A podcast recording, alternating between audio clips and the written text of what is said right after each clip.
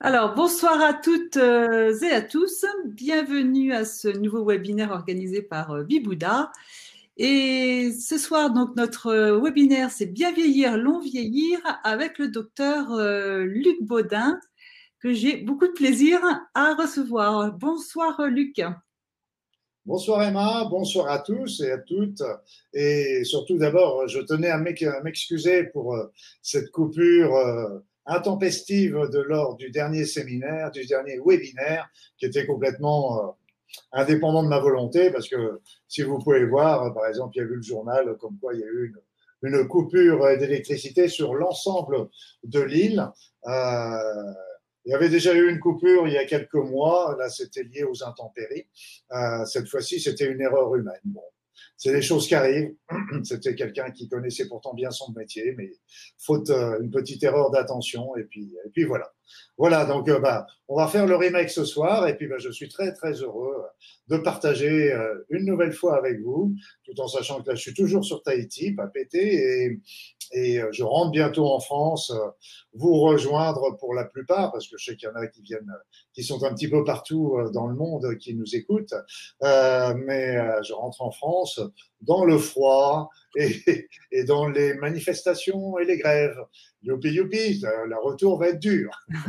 ça va pas être la même ambiance, hein, là. ça, va, être différent, mais bon, on a l'habitude.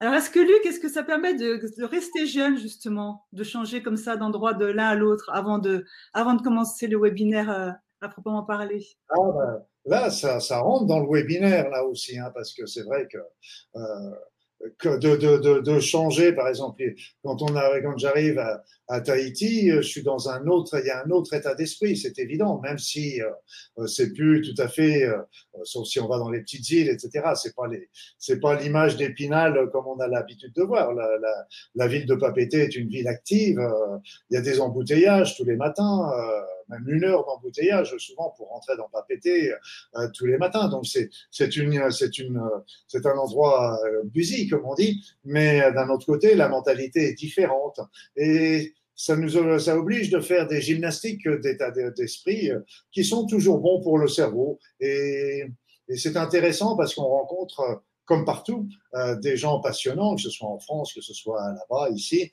Euh, ben, on rencontre des gens et, et, qui nous montrent aussi des choses de manière différente, des points de vue différents, euh, qui nous permettent de sortir un petit peu de notre ronron habituel. Et, et c'est intéressant parce que ça fait faire des gymnastiques de l'esprit, qui, à mon sens, est, est, quelque chose de très très important pour euh, notre notre le fonctionnement de notre cerveau, tout simplement. Alors, bah, de toute façon, je pense qu'on aura l'occasion d'en reparler, Luc. Je vais peut-être, euh, juste avant de, de, commencer, rappeler peut-être pour ceux qui ne te connaissent pas encore, euh, donc que tu as été euh, médecin de famille, hein, comme tu aimes le dire, et tu as continué, et tu continues d'ailleurs à, à t'intéresser, à te former. Tu es diplômé également de cancérologie clinique tu t'es tourné également vers l'homéopathie, vers euh, l'acupuncture et vers la médecine euh, énergétique. Alors, tout ceci à l'époque, donc, pour soigner jeunes et vieux. Alors, je vais reposer la même question hein, quand même. Comment en es-tu arrivé à te poser cette question de bien vieillir, long vieillir? Euh, ben, C'est-à-dire, c'est vrai que là, je, dis médecin de famille parce que à l'époque où j'exerçais, c'est pas si vieux que ça. Hein, euh, j'ai arrêté maintenant il y a une dizaine d'années, mais j'étais j'étais ce que je considère souvent le, médecin de la famille. C'est-à-dire, c'est qu'il y avait, je soignais aussi bien les parents, les enfants, les grands-parents. Il y avait, euh, on faisait partie de la famille. C'était c'était autre chose. C'était un autre état d'esprit. Je suis pas en train de dire oh le bon vieux temps. Hein, c'est pas du tout ça. C'est que à un moment, je me suis plus senti en adéquation avec euh, avec ce qu'on me proposait comme médecine et c'est pour ça que j'ai préféré changer. Et, et mon idée était surtout de, de transmettre euh, un maximum les informations que j'avais pu euh, rassembler avec euh, mes différentes formations, expériences et surtout avec mes patients parce que mes patients m'ont beaucoup, beaucoup, beaucoup appris et beaucoup éclairé bah, avec les discussions qu'on avait et je les en remercie parce que si j'en suis là aujourd'hui, c'est en grande partie aussi grâce à eux. Alors, euh, une fois que j'ai arrêté euh, d'exercer, euh, je me suis dit, je vais transmettre. C'est là que j'ai commencé à écrire, et c'est là aussi que j'ai commencé à écrire dans certains, dans certains journaux. Et le dernier en date, c'était, parce que je le prends parce que c'est un peu, ça change, c'est révélation, santé, bien-être, voilà. Et donc, dans ce, journal, je proposais des articles et puis eux me proposaient aussi des thèmes. Et un thème qu'ils m'ont proposé, c'était justement comment gagner 10 ans de vie en bonne santé. Alors, c'est vrai que c'était quelque chose auquel, euh, dans, vu présenté ainsi, je ne m'étais pas trop intéressé à cette idée, mais j'ai trouvé l'idée intéressante et, et en fait, je me suis commencé à me plonger dedans. Et c'est là que je me suis aperçu qu'en fait, bah déjà dans l'exercice de ma profession, j'étais déjà en train de, prêcher avec mes patients euh, une bonne hygiène de vie euh, et pour déjà conserver, pour ne pas tomber malade, déjà, tout simplement. Déjà, la base était ça. Ce qu'il faut d'ailleurs, c'est distinguer euh, tout de suite euh, la prévention et le dépistage. Parce qu'en France, on développe beaucoup le dépistage, vous savez, contre le cancer du sein, le cancer de la prostate, etc. Mais le dépistage, c'est quoi? C'est-à-dire, c'est qu'on va étudier les personnes pour repérer celles qui pourraient avoir une tumeur euh, débutante. Donc c'est bien parce que c'est, ça nous permet ainsi de, de, repérer des tumeurs débutantes et d'agir plus vite, tout en sachant que vous entendez parler un petit peu de la polémique aussi de savoir euh, jusqu'où c'est intéressant, mais je rentrerai pas dans ce, dans ce débat-là aujourd'hui. Mais il faut distinguer le dépistage. Là, on est en train de dépister des maladies qui sont déjà existantes. Là, la prévention, c'est de, de prévenir justement pour qu'il n'y ait pas de maladies qui, se développent. Donc, c'est tout à fait différent comme débat. Et en fait, euh, en France, il y a peu de choses. Il y a des choses qui sont faites, mais peu de choses qui sont faites pour vraiment travailler euh, sur la prévention. Et donc c'est un petit peu dommage parce que euh, et on va voir que euh, souvent la prévention euh, euh, dans, est présentée uniquement sur le sous la forme faites attention à votre alimentation et, et bougez, ce qui sont déjà des bases essentielles. On est bien d'accord. Et là, je serai le dernier à dire le contraire, mais c'est loin d'être suffisant, suffisant. Et c'est pour ça que moi j'ai eu beaucoup de fois dans mon cabinet des personnes qui sont venues avec une maladie grave du genre euh, cancer et puis elles me disaient mais pourquoi j'ai ça? Parce qu'en fait elles me disent mais moi j'ai toujours fait attention à mon alimentation j'ai toujours mangé biologique j'ai toujours fait du sport j'ai jamais bu j'ai jamais fumé et je suis malade c'est trop injuste et, donc pourquoi? Et donc c'est vrai que l'alimentation, euh, pour ne parler d'elle, ce sera pas, on va en parler un petit peu au départ, mais euh, c'est vrai que avoir une bonne alimentation va contribuer à prévenir les maladies. C'est évident. Inversement, on sait très bien que quand on a une mauvaise alimentation, là, ça va favoriser les maladies. Donc l'alimentation est une base, est un, un, des piliers, ça c'est sûr, mais c'est loin d'être le seul. Et c'est pour ça qu'il faut vraiment ne pas se cantonner uniquement à cette alimentation. Voilà. Et donc c'est, c'est, j'ai écrit cet article pour ce journal et, euh, et donc il, il, est paru, mais c'était un article, bah, évidemment, comme tous les articles, qui sont limités euh, en en explication parce que bah, on est le journal il fait pas il fait pas c'est pas un livre. Et, et, donc après je me suis je me suis pris au jeu et j'ai j'ai continué à creuser un petit peu cette cette cette prévention. Et c'est ce que j'ai appelé euh, bon j'ai pas moi qui l'ai inventé j'ai j'ai trouvé les mots mais qui m'ont plu le bien vieillir et le long vieillir. Parce qu'en fin de compte je me suis aperçu que très souvent bien vieillir euh, eh bien, était associé avec le long vieillir. On aura certainement l'occasion d'en reparler. Et c'est pour ça qu'avec le journal, on avait monté ce qu'on avait appelé le protocole AM. A-M-E-S. Euh, c'est A comme alimentation, M comme le mode de vie, E, c'est l'état d'esprit, et le S, c'est la recherche de sens. Et tous ces éléments-là sont importants, euh, tous autant qu'ils sont, et je dirais personnellement, mais je n'engage que moi en disant ça, je pense que le dernier, la recherche de sens, est certainement, à mon sens, le plus important. Alors justement, dans le long vieillir, il y a effectivement espérance de vie, aller de plus en plus euh, loin dans, la vie, mais on a envie effectivement d'aller loin, mais très bien en, en bonne santé. Alors il y a un paradoxe parce qu'effectivement l'espérance de vie augmente, et pourtant, on pourrait peu, difficilement dire que finalement, on va aussi bien vers le bien vieillir. Oui, ben déjà, déjà l'espérance de vie. L'espérance de vie, euh, on a, on a, elle a doublé en 200 ans, doublé en 200 ans. tous les, en 200 ans, on gagnait à peu près deux ans d'espérance de vie tous les dix ans. Donc c'était énorme. Mais je mets ça à l'imparfait, vous l'avez remarqué, parce qu'en fin de compte, l'espérance de vie aujourd'hui marque le pas.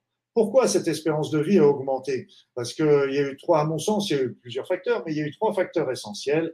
Euh, D'abord, le développement de l'hygiène, qui était, qui était important, parce que l'hygiène est la base même euh, de la prévention des maladies. La deuxième, c'était l'alimentation, parce qu'il ne faut pas oublier que avant la Deuxième Guerre mondiale, il y avait quand même des périodes de, de, de, de où il y avait l'arrivée des aliments qui étaient, c'était pas des périodes de disette, mais il y avait des, des, des périodes où, il, où, on manquait de, certains, de certaines denrées. Et c'est pour ça qu'après la Deuxième Guerre mondiale, il y a eu vraiment euh, ce qui s'est développé, l'industrie agricole. Euh, c'est que c'est qu'en fait compte, c'était intéressant parce que ça a permis de lutter justement euh, contre les pénuries qui pouvaient y avoir. Alors, cet, euh, euh, développement a eu comme corollaire, malheureusement, euh, le, développement des pesticides, des engrais et des choses comme ça.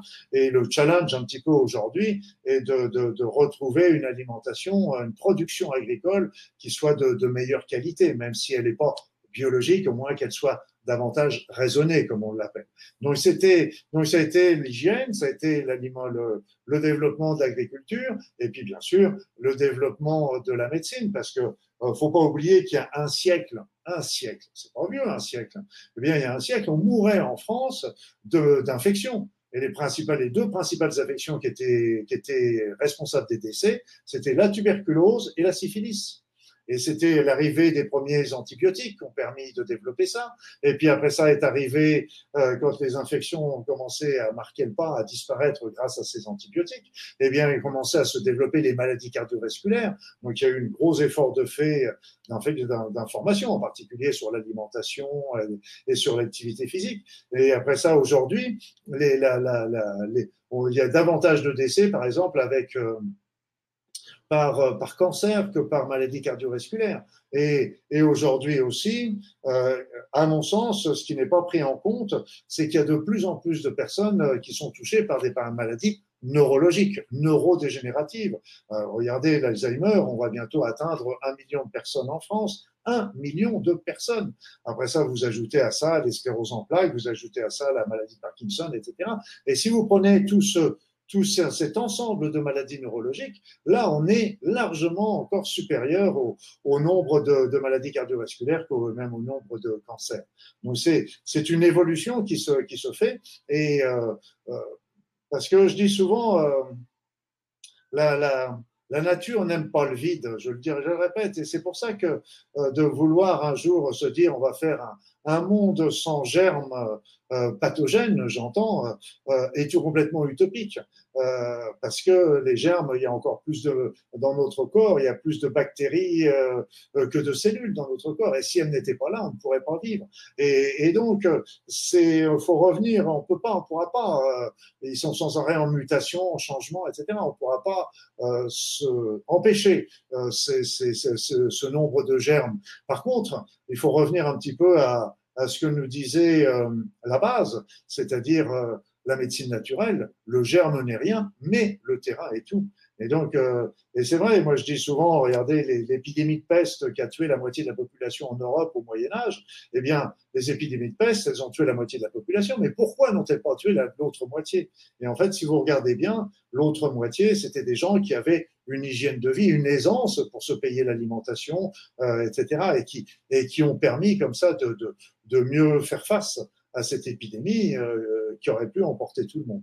Donc c'est tout ça pour dire qu'il est très important de, de, de, travailler sur un ensemble et le protocole AM est important. Alors aujourd'hui, l'espérance de vie marque le pas. Aux États-Unis, par exemple, elle a même régressé. Et elle a régressé pourquoi? Parce qu'en fait, euh, il y a eu deux, deux phénomènes qui se, qui se développent aujourd'hui. En France, ça commence à arriver aussi. Euh, c'est le nombre de suicides qui sont de plus en plus importants, mais aussi et surtout le nombre de morts par overdose de drogue. Donc aux États-Unis, c'est un véritable fléau et donc euh, et ça touche actuellement de plus en plus la France. Donc cette espérance de vie qui qui était qui est toujours aux environs de 85 ans, euh, 4 si j'ai bonne mémoire chez la femme et 79 ans et quelques chez l'homme, euh, bah, elle marque le pas aujourd'hui. Alors si vous faites bien attention, alors qu'on parlait beaucoup d'espérance de vie ces derniers temps, maintenant qu'elle marque le pas, on parle de plus en plus, et ça quand même euh, est intéressant, c'est qu'on parle de plus en plus de l'espérance de vie en bonne santé, ce qui est différent. L'espérance de vie en bonne santé chez la femme, je suis en train de regarder mes notes, c'est à 64 ans à peu près, et chez l'homme, c'est 63 ans. Et donc, euh, c'est vrai que quand on regarde la vie euh, humaine, moi, je suis toujours admiratif voir les bébés, les enfants, les nourrissons, les enfants, comment ils m'ont dit de tomber, ils courent, ils, euh, ils chutent des milliers de fois dans une journée, ils sont toujours en super forme. Nous, si on avait la même chose à l'âge adulte, on serait complètement fatigué à la fin de la journée, comme c'est pas possible. Et donc, euh, et à 20 ans, entre 20 et 30 ans, là, je dirais que là, nous sommes au top de notre de nos capacités physiques et intellectuelles. Et puis entre 30 et 50 ans, euh, bah, ça commence déjà un petit peu à diminuer, mais on s'en aperçoit pas beaucoup parce qu'on est trop pris par nos activités, etc. Mais regardez bien euh, les lunettes, par exemple. Ça paraît, euh, ça commence à apparaître à 40 ans aussi. C'est, c'est les, les ophtalmos nous le disent bien. Hein, c'est 40 ans, 40, 45 ans, ça commence à apparaître. À partir de 50 ans, 50, 60 ans, c'est, ça commence à être la période de la ménopause, la réparation de, des hypertensions, du cholestérol, etc. À 60 ans, c'est, c'est plutôt entre 60 et 70 ans, c'est plutôt les maladies chroniques qui vont apparaître. Et puis après, c'est la perte d'autonomie. Alors tout ça n'est pas une fatalité. Il faut bien le comprendre, et ça c'est ce que je veux surtout insister, c'est que le protocole âme, quel que soit le moment l'âge que vous avez, vous autres qui m'entendez, il sera toujours valable, il sera toujours utile. Mais euh, ce qui est évident, c'est que plus on va le commencer jeune, et plus, parce que l'intérêt, c'est de vivre vieux, eh bien, vivre vieux en bonne santé, c'est bien. Mais si on pouvait rajonger la jeunesse plutôt que la vieillesse, ce serait encore mieux. Vous êtes bien d'accord avec moi. Et je vous montrerai un peu plus loin que il y a des possibilités intéressantes chacun à notre niveau pour retrouver notre jeunesse. Mais ça, je vous le garde pour la fin, évidemment. Alors justement, comment, euh, comment quand même vieillir sans les inconvénients inhérents à notre civilisation? Parce qu'il y a également euh, vieillir, mais il y a également la vieillesse par rapport à notre civilisation. Oui, ben, déjà notre civilisation ancienne, c'est que, et c'est pour ça que j'ai monté un peu le projet A. Âme, c'est le, c'est avec, euh, c'est A M E S, c'est âme, c'est A, c'est pour l'alimentation, E, c'est pour le mode de vie, e, e, M, c'est pour le mode de vie, E, c'est pour l'esprit, l'état d'esprit, et puis S, c'est la recherche de sens, pour ne pas dire de spiritualité. Alors le, là, on peut commencer par le, par le premier, si tu veux, Emma. Oui. Alors commençons par le. Ah bah écoute, ça tombe bien, c'est ce que je pensais.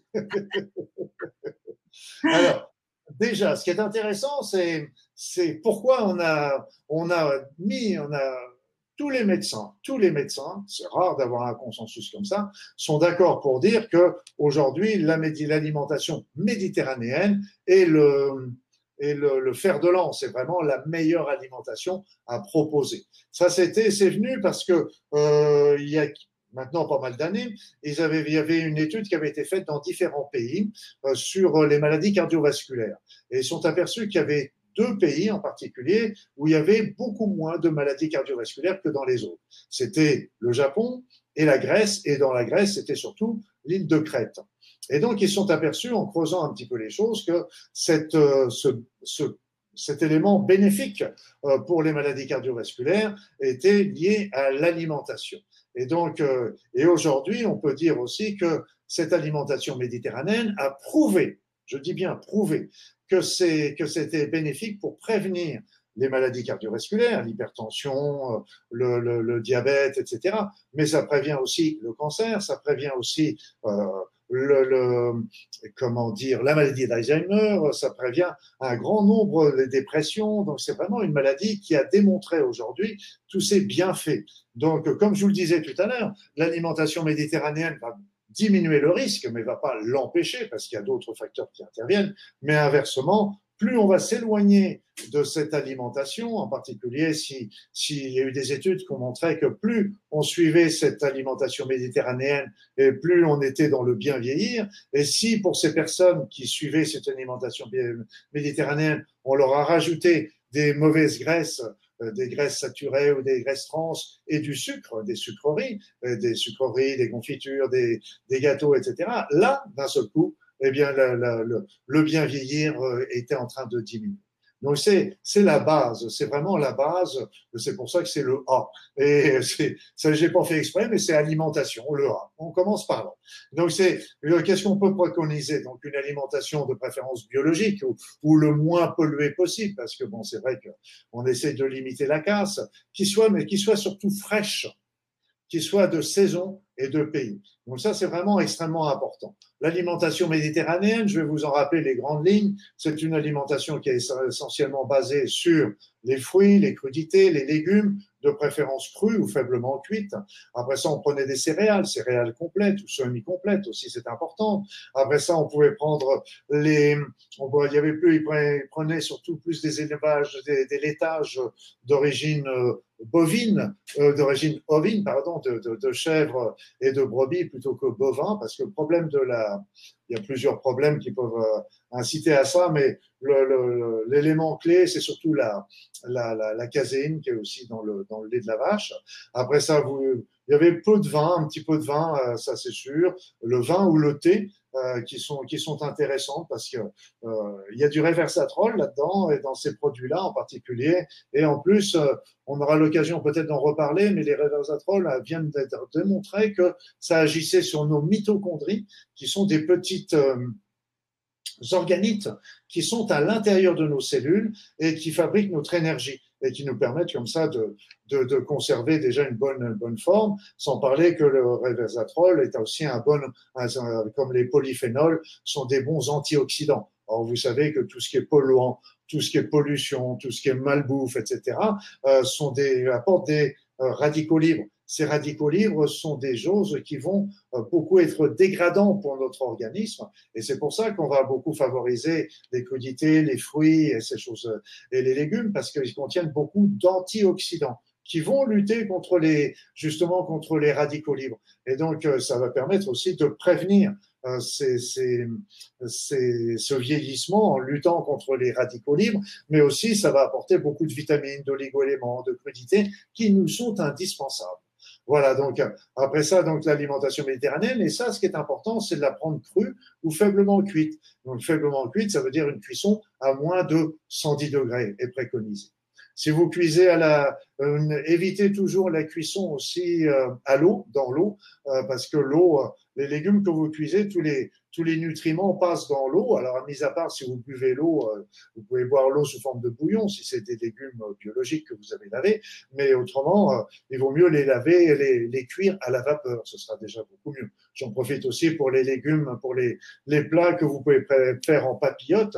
Prenez toujours du papier sulfuré éviter surtout le papier aluminium parce que l'aluminium est nocif pour, euh, pour notre organisme et en particulier pour notre cerveau. Et surtout si on ajoute des condiments, un petit peu de tomates par exemple avec, euh, avec euh, du poisson, eh bien ces, ces, ces tomates contiennent des acides qui vont ronger un petit peu l'aluminium, qui vient que l'aluminium va se retrouver dans les aliments. Donc c'est un petit peu, c'est dommage. Donc tout ça sont des, c'est une alimentation de base, mais euh, c'est pas tout d'avoir une bonne alimentation, mais il faut encore la manger correctement c'est-à-dire de prendre le temps de manger, de prendre le temps de mastiquer.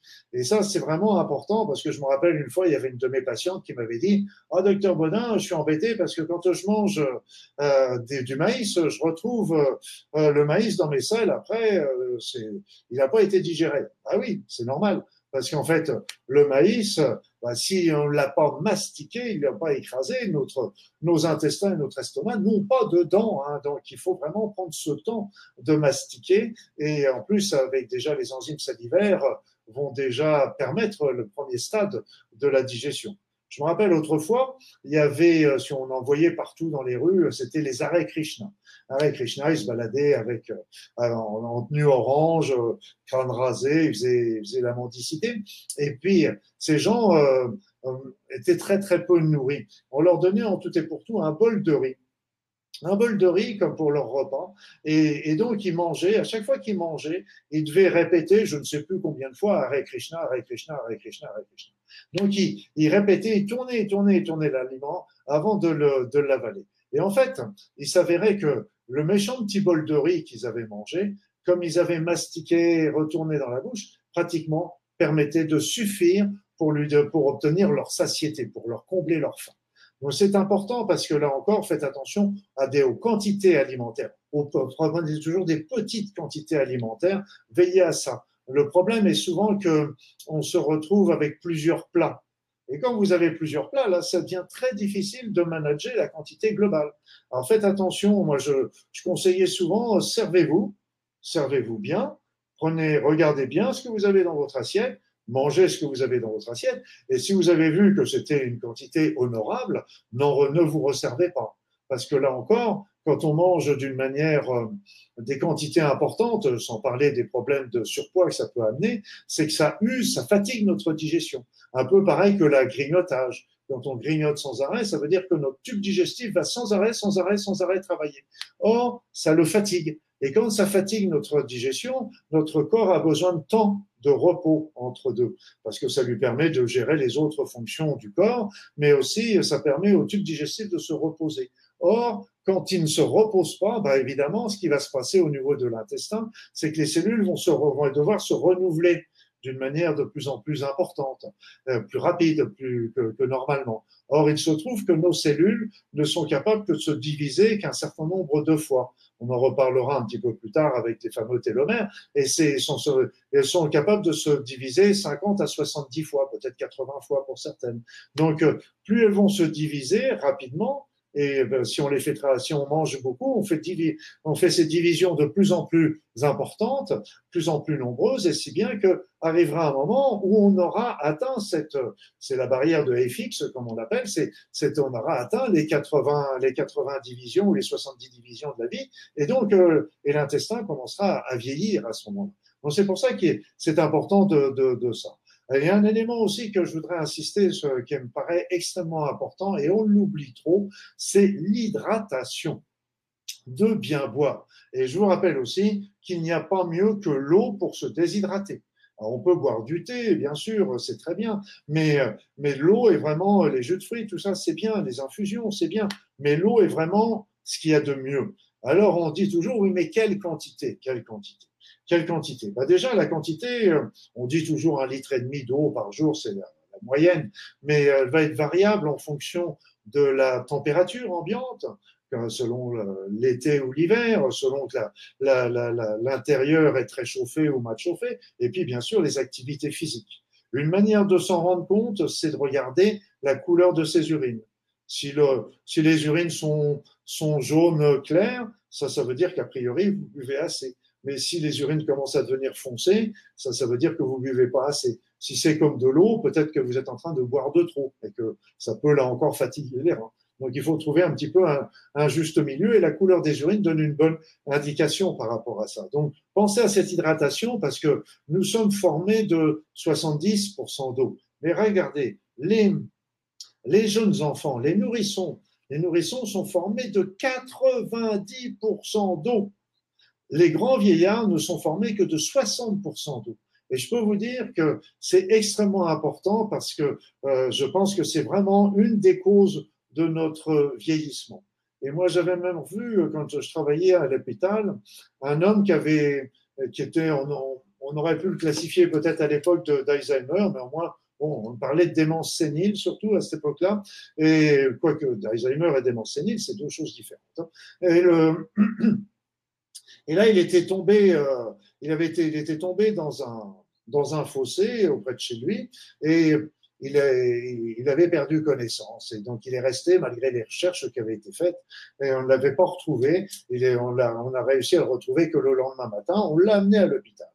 À l'hôpital, ben, moi j'étais interne à ce moment-là. Je me rappelle, ben, on lui avait il y avait rien de spécial à son examen. On l'a gardé en observation et on a mis une perfusion parce que bah, il était aussi euh, déshydraté, parce que il était et donc comme une perfusion en se disant bon s'il y a un problème, on, on, a déjà cette perfusion pour pour passer les remèdes s'il y avait besoin, s'il y avait un, un, problème cardiaque ou chose comme ça. Et puis il ne s'est rien produit de particulier chez cet homme, sauf que le soir, il y a eu son fils qui est venu le voir, et son fils euh, a dit rester, je sais pas, je ne vérifiais pas, mais il m'a dit par la suite qu'il était resté une bonne heure avec père. Et puis, il m'est venu me voir en me disant, mais qu'est-ce que vous avez fait à mon père? Je dis rien de spécial. On est en train de lui passer un sérum physiologique ou du, du sérum glucosé pour le réhydrater, c'est tout. Et il me dit, là, pendant une heure, j'ai discuté avec mon père comme je n'avais pas parlé avec lui depuis au moins 20 ans. Parce que simplement cette réhydratation lui a permis de retrouver une grande partie de ses fonctions cérébrales perdues.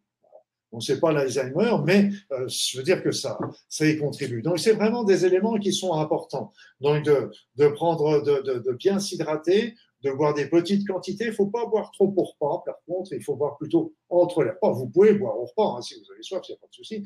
Mais euh, boire plutôt entre les repas pour, euh, parce que pendant le repas, si vous buvez beaucoup, ça va diluer les sucs digestifs et ça va faire que la digestion va se faire plus, plus difficilement, plus longtemps. Tandis qu'entre les repas, ça pose, beaucoup moins de, problèmes. Les Chinois boivent toujours une eau euh, plutôt chaude ou plutôt tiède parce que c'est vrai qu'elle est à la température du, du corps et ça permet aussi de, mieux digérer, de mieux. C'est un truc chinois, mais intéressant. Moi, j'aime bien. Les... J'étais souvent, j'étais acupuncteur au début. J'étais. Bon, bref, je ne vais pas vous raconter ma vie. voilà. Donc, et puis un dernier élément dont je voudrais vous parler aussi, avant de parler euh, de d'étape d'après, c'est la flore intestinale, votre flore intestinale.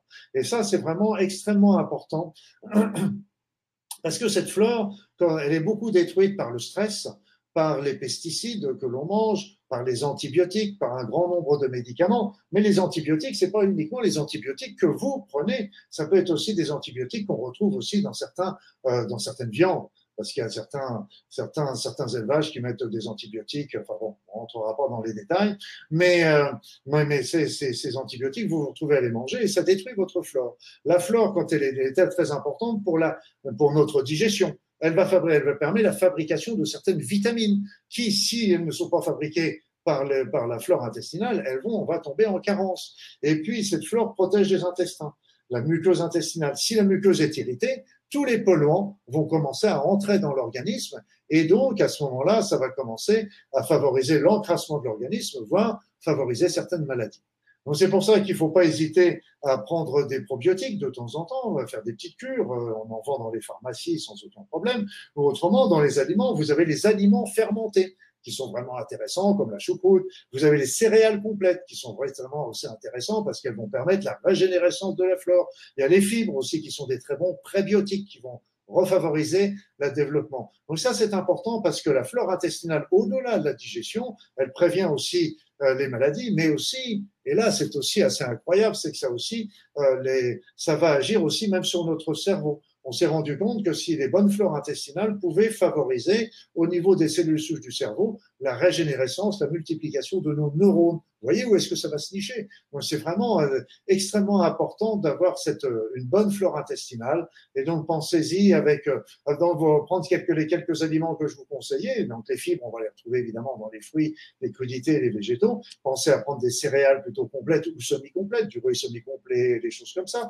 Et puis après ça, les aliments fermentés, il faut sont vraiment des aliments auxquels il faut qu'il faut penser parce que euh, la flore intestinale, on sait qu'elle a, euh, par exemple, une personne qui a un poids normal et une personne qui est en surpoids n'ont pas la même flore intestinale. Aujourd'hui, on est en train de développer des, des, des, remèdes avec des flores intestinales différentes. Par exemple, on a, si on donne une flore, euh, la flore intestinale d'une personne en poids normal à une personne qui est en surpoids, eh bien, ça va l'aider à perdre du poids. Il y a même des il y a même des remèdes qui sont en train de travailler avec la flore intestinale qui vont commencer à agir au niveau psychologique. Pour vous dire un peu toute cette importance, mais la base, c'est notre alimentation. C'est le, après ça, on va parler du stress, etc., mais c'est, la base. Voilà. Voilà, voilà, j'ai, dit un petit peu euh, les grandes lignes. On va passer au M? O, M. C'est pas l'OM, hein, c'est OM. allô Emma? Allô, allô Emma? Ah bah non, on est coupé. Allô Emma? J'espère que vous m'entendez, hein. Ah. Oui, est-ce que, est que tu peux reprendre ton été justement à la, à la flore intestinale? Et après, d'un seul coup, pouf, ça, on, a, on a vu que ça moulinait. Alors là, d'ailleurs, tu n'es pas encore tout à fait, euh, l'image n'est pas tout à fait encore euh, nette. Ah, ça y est, ça revient. Euh, ça a l'air d'être revenu. Il suffit, de demander. on va envoyer du bon mana. On va envoyer le mana. Parce que je disais, la flore intestinale est extrêmement importante. Parce qu'en fin de compte, bien sûr, elle nous permet la digestion, et donc, c'est déjà extrêmement important. Sans cette flore, on digérerait déjà mal les aliments. En plus, elle nous permet de fabriquer des vitamines qui nous sont indispensables. Et puis après, euh, cette flore intestinale est détruite par, par les pesticides, elle est détruite par euh, le stress, elle est détruite par les antibiotiques, elle est détruite par un certain nombre de médicaments. Mais il faut bien savoir aussi que les antibiotiques, on les retrouve aussi euh, dans certaines viandes il y a certains élevages qui vont utiliser les antibiotiques, etc., qu'on va retrouver à ce moment-là dans la dans, l'alimentation, qui vont détruire notre flore.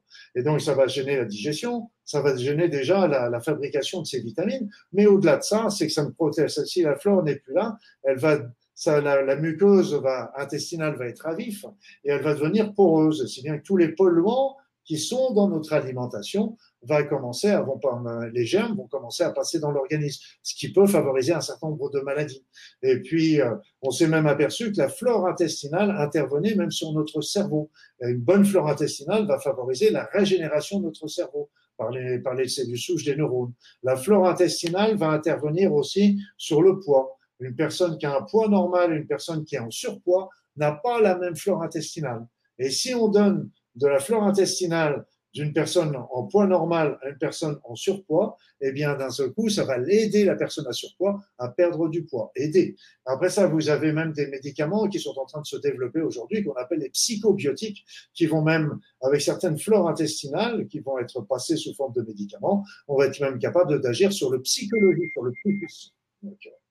voilà, donc c'est ça. Voilà. Tu me reçois toujours 5 sur 5, Emma, c'est bon? Oui, ça y est. Puis je regarde dans le, chat. Euh, apparemment, il n'y a que moi qui ai eu un problème, puisque les, personnes disent qu'il n'y a pas eu de problème, de, il n'y a pas eu de coupure. Voilà, je vois, je vois, je vois une personne qui parle du, du kéfir. Oui, oui, c'est le kéfir, c'est un, c'est un très bon, c'est un très bon produit pour, euh, pour refaire sa, sa, flore. On, peut faire le kéfir à base de lait ou à base de jus de fruits, mais quoi qu'il en soit, c'est toujours extrêmement intéressant. C'est vraiment très intéressant. Voilà, voilà. Donc, on va passer au M. Allez, donc c'est, on va passer au M, c'est pas l'OM. Hein. Moi, je regarde pas le football, des choses comme ça. Je suis désolé pour ceux qui sont des amateurs, mais bon, euh, c'est pas, euh, c'est, voilà.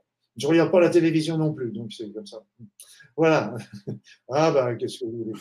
Euh, mais par contre, je suis au courant de tout grâce par Internet, parce que j'ai, j'ai mes newsletters et ça me permet de choisir les informations que je veux développer et, et peut-être des avoir des informations de meilleure qualité, je pense. Bref.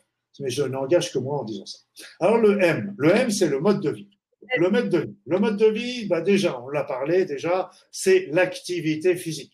Déjà, c'est évident. L'activité physique, c'est c'est bouger. Il faut au moins bouger euh, au moins euh, si on peut faire euh, une trentaine de minutes par jour de marche, de vélo, de piscine, de gymnastique, c'est vraiment très intéressant et c'est vraiment et c'est pas le lèche-vitrine, c'est parce que il faut vraiment marcher pour marcher sans s'arrêter parce que si on s'arrête, on prend, c'est pas c'est pas la même chose. Et là, vous savez, même pour les personnes qui ont des fatigues chroniques, on leur conseille de, de marcher ce qu'ils peuvent, bien sûr, mais marcher. Pourquoi? Parce que quand on marche, quand on marche, on va, l'activité physique va favoriser le développement des mitochondries, dont je vous ai déjà parlé tout à l'heure. C'est des petits organismes qui sont visiblement très intéressantes et très importantes également pour le vieillissement. Et, ces mitochondries fabriquent de l'ATP, l'adénylyl triphosphate, qui est une, qui donne l'énergie du corps.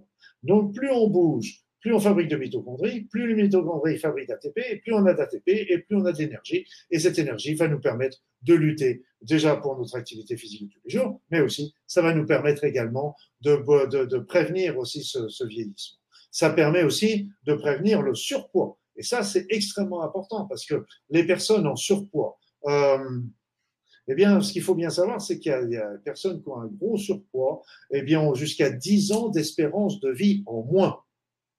Et puis sans parler bah, de l'usure que ça fait au niveau de leur organisme, de l'usure au niveau des articulations, que ça favorise justement le diabète, euh, l'hypertension, etc. Donc c'est vraiment extrêmement important. Un autre élément qui est important aussi, c'est le sommeil. Le sommeil, vous savez, aujourd'hui, euh, j'avais lu un article comme quoi c'était entre les personnes entre 25 et 45 ans, les personnes actives ont, moins de 6 heures de sommeil par jour, enfin par nuit. Et donc c'est énorme. Il y a eu une diminution de la moyenne de une heure et demie pratiquement en, un siècle. C'est énorme. Alors que ce sommeil, ce temps de sommeil, c'est le temps de la récupération de notre organisme. Les, les anthroposophes le disent bien, ils disent dans la journée, c'est l'homme debout en rapport avec les énergies universelles qui use son corps. La nuit, c'est l'homme couché qui est en rapport avec les forces de la Terre et qui répare son corps. On répare notre corps et on répare aussi notre esprit. Et c'est là que l'organisme, le cerveau va classer les informations, etc. Donc ça, c'est c'est qui va les classer dans la mémoire courte, la mémoire longue, etc. Et donc euh, c'est vraiment un temps extrêmement important et c'est même même en particulier pour les gens qui sont surbookés, etc. Le temps du sommeil est important. On peut le compenser en partie mais pas complètement euh, par des petites siestes, un petit sieste d'un petit quart d'heure euh, l'après-midi. Ou alors, euh, il y en a aussi qui récupèrent un petit peu plus le week-end en dormant une ou deux heures de plus. Alors la quantité est importante, mais à côté de cette quantité, il y a un deuxième point qui est important et qui est très mal connu, c'est la qualité. La qualité du sommeil. La qualité du sommeil, elle, elle va dépendre essentiellement, bien sûr, de l'état de stress, mais aussi de notre état digestif, de notre digestion. C'est pour ça qu'on dit toujours le soir, mangez léger, mangez tôt le soir pour que vous ayez bien eu le temps de digérer avant de vous coucher et puis des petites quantités. Et donc et ça c'est important parce que si on mange lourd eh bien automatiquement on va avoir un sommeil de mauvaise qualité et on se réveille le lendemain non en forme et notre organisme n'a pas il a été mobilisé par la digestion et donc il n'a pas été utilisé pour réparer son corps pour prévenir justement euh, notre vieillissement. Alors après, il y a des, on dit toujours, il faut toujours préserver les, les moments câlins, les moments câlins. Alors c'est vrai que euh, la, la, sexualité est un temps important pour euh, euh, l'équilibre euh, hormonal, neuro, des neurotransmetteurs, en particulier de la, prolactine, mais aussi de la sérotonine, des, endorphines, etc. Donc ces moments câlins et cette sexualité est importante, euh, même si bien sûr en vieillissant euh, euh c'est plus plus ce que c'était, mais ça n'empêche qu'il faut quand même euh, les préserver ces moments. Et si faut bien savoir aussi, ça ça m'a fait très plaisir quand j'ai lu ça, parce qu'en fait euh, il racontait bien que même pour ceux qui ne peuvent plus euh, euh, pour des raisons diverses, eh bien simplement le fait de se prendre dans ses bras, de se caresser, de se toucher, eh bien euh, pendant allez 30 secondes, une minute, euh, permettait de libérer euh, les mêmes neurotransmetteurs, les mêmes hormones que quand il y avait vraiment un rapport sexuel. C'est vraiment c'est vraiment important et, donc et pour les personnes qui sont seules, qui souffrent de ça, bah, n'oubliez pas aussi bah, tout simplement aussi de vous aimer, de caresser votre corps également, et ça c'est important, de le caresser sous la douche, de le caresser parce que c'est aussi des, des, éléments, euh, votre corps a besoin d'être aimé, et euh, si vous vous sentez seul, bah, voilà, c'est aussi penser à le faire pour vous-même, et c'est vraiment déjà des éléments très importants. Alors, après ça, on pourrait se dire, oui, mais qu'est-ce que pour euh, dans le mode de vie, est-ce qu'il n'y a pas des, nutriments aussi qui pourraient nous aider un petit peu à se bien vieillir? Alors, vous savez, il y avait eu euh, quelques années une, euh, une grosse étude en France qui était l'étude Suvimax, qui avait qui avait suivi, je crois, c'est 10 à 15 000 personnes. Et on s'était aperçu que la majorité de la population française, si ce n'est euh, euh une grande partie, même plus que la majorité, était carencée en magnésium, en acide gras oméga 3, et puis, également en antioxydants. Bon, je vous ai dit, les antioxydants, vous pouvez déjà les trouver facilement euh, avec les crudités, les fruits, etc., s'ils sont de bonne qualité, évidemment. Les oméga 3, vous les trouvez dans les graisses, dans les graisses polyinsaturées. Euh, on trouve ça dans le poisson, puis après ça. Et je ne vous ai pas parlé beaucoup des graisses tout à l'heure, et, avec l'alimentation, pourtant c'est un point très important. parce que vous savez, vous avez certainement entendu parler, il y a les graisses saturées, les graisses monosaturées, polyinsaturées et les graisses trans. Les graisses trans sont des graisses, euh, euh, je dirais, d'origine artificielle. On les retrouve dans les viennoiseries, on les retrouve dans un certain nombre de, de plats tout préparés. Ça, c'est vraiment pas très bon pour la santé. Mais donc, euh, donc il faut éviter. D'ailleurs, vous regardez, vous pouvez regarder sur les étiquettes, c'est souvent indiqué la, la quantité de graisse trans. C'est indiqué aussi les autres.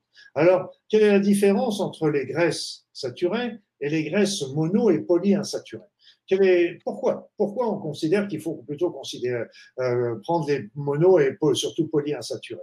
Parce qu'en fait, toutes les membranes de nos cellules sont, formées, sont des phospholipides, sont des graisses, des lipides, des graisses. Et donc, si vous avez une alimentation qui est surtout basée sur euh, des graisses saturées, qu'on va retrouver surtout avec les viandes et les charcuteries, eh bien, eh bien avec ces viandes et ces charcuteries, elles vont, elles vont, ça va faire euh, constituer au fur et à mesure que vous en mangez beaucoup, souvent, ça va finir par constituer la membrane cellulaire. Alors, les membranes cellulaires, quand elles sont avec ça, ces, ces, graisses saturées, ce sont des graisses rigides. Et sont ces graisses rigides, et, donc elles vont beaucoup gêner le passage des nutriments, des informations euh, de la cellule vers l'extérieur. Donc ça va bloquer, ça va scléroser quelque part la cellule. Inversement, les cellules mono et surtout polyinsaturées, ça veut dire qu'elles elles sont pas saturées, c'est-à-dire qu'au moment, aux endroits où elles sont pas saturées, elles peuvent se plier, elles sont souples. Et donc, si nos membranes cellulaires sont formées de ces graisses, mono et polyinsaturées, elles sont beaucoup plus souples, beaucoup plus perméables, laissant plus rentrer les neurotransmetteurs, les informations, etc. dans la cellule. Donc ça permettra beaucoup mieux de communiquer. Donc là, c'est pour ça qu'il vaut mieux favoriser ces graisses euh, monoinsaturées. Ben, on les retrouve surtout avec l'huile d'olive, mais après ça, on les retrouve aussi avec les huiles de noix, de tournesol, euh, de colza, etc. Après ça, vous avez le poisson, évidemment. Et donc, euh, euh, c'est intéressant de faire des petits mélanges. Ça ne veut pas dire qu'il faut jamais manger de viande ou de, charcuterie, hein, pour ceux qui aiment bien, parce que euh, moi, je disais toujours dans mon cabinet, ici, il est interdit d'interdire. Perso, je mange des viandes de temps en temps, je mange euh, de la charcuterie de temps en temps, et donc je ne vais pas vous interdire des choses que moi je fais. Par contre, j'en mange pas souvent, et euh, je, privilégie plutôt les poissons, des choses comme ça. Mais euh, ce que je disais souvent, c'est qu'il est interdit d'interdire, et surtout, et surtout, et là, j'insisterai beaucoup aussi sur ce côté alimentaire. Si vous faites un écart alimentaire, mes amis, parce que de temps en temps, on est bien obligé, on, va manger des bons repas, on va au restaurant, on fait des trucs de, mais aussi d'un seul coup, on, est pris dans l'activité physique, dans l'activité euh, quotidienne, et on n'a pas le temps toujours. On peut manger un sandwich vite fait, etc. maintenant, on trouve des petites salades qui sont sympathiques. Eh bien, quand vous faites un écart, surtout, je vous dirais, faites-vous plaisir, mangez-le avec plaisir. Vous allez manger un hamburger, mangez-le avec plaisir. Ne le mangez pas en culpabilisant.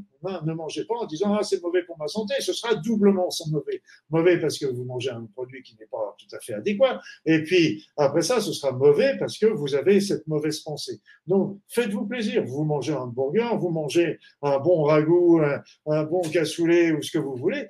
Mangez-le avec plaisir. Puis après ça, bah, vous reprenez votre alimentation. Parce que l'alimentation que je vous ai indiquée, l'alimentation méditerranéenne, c'est une alimentation, ce n'est pas un régime, c'est votre alimentation de base.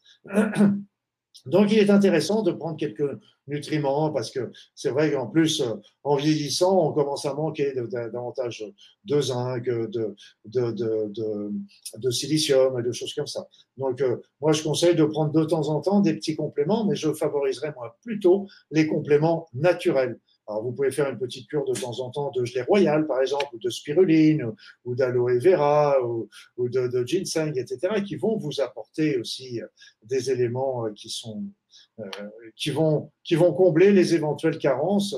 Et n'oubliez pas les trois autres principaux que je vous ai dit magnésium, oméga 3 et les acides gras, les, les acides gras polyinsaturés oméga 3, et puis après les, les antioxydants. L'idéal, c'est de se prendre, euh, de trouver ça dans notre alimentation. Le magnésium, vous trouverez beaucoup euh, avec euh, avec les noix, avec les amandes, avec ces, les noisettes, ces choses-là.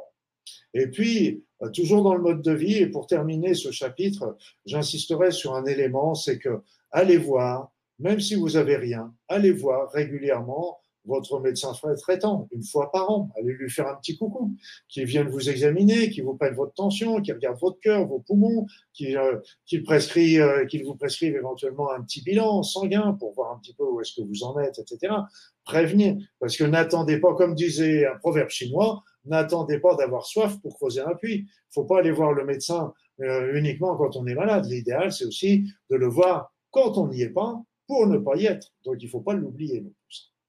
Voilà, voilà, c'est un peu les grandes lignes que je voulais vous, vous expliquer par rapport à, ce mode de vie euh, qui est un point important, mais je vous ai dit, il va, il va plus loin déjà que, que simplement euh, l'activité physique. Après ça, on va travailler aussi sur l'état d'esprit. L'état d'esprit. Là, l'état d'esprit, mes amis, je vais vous, je vais vous montrer ça.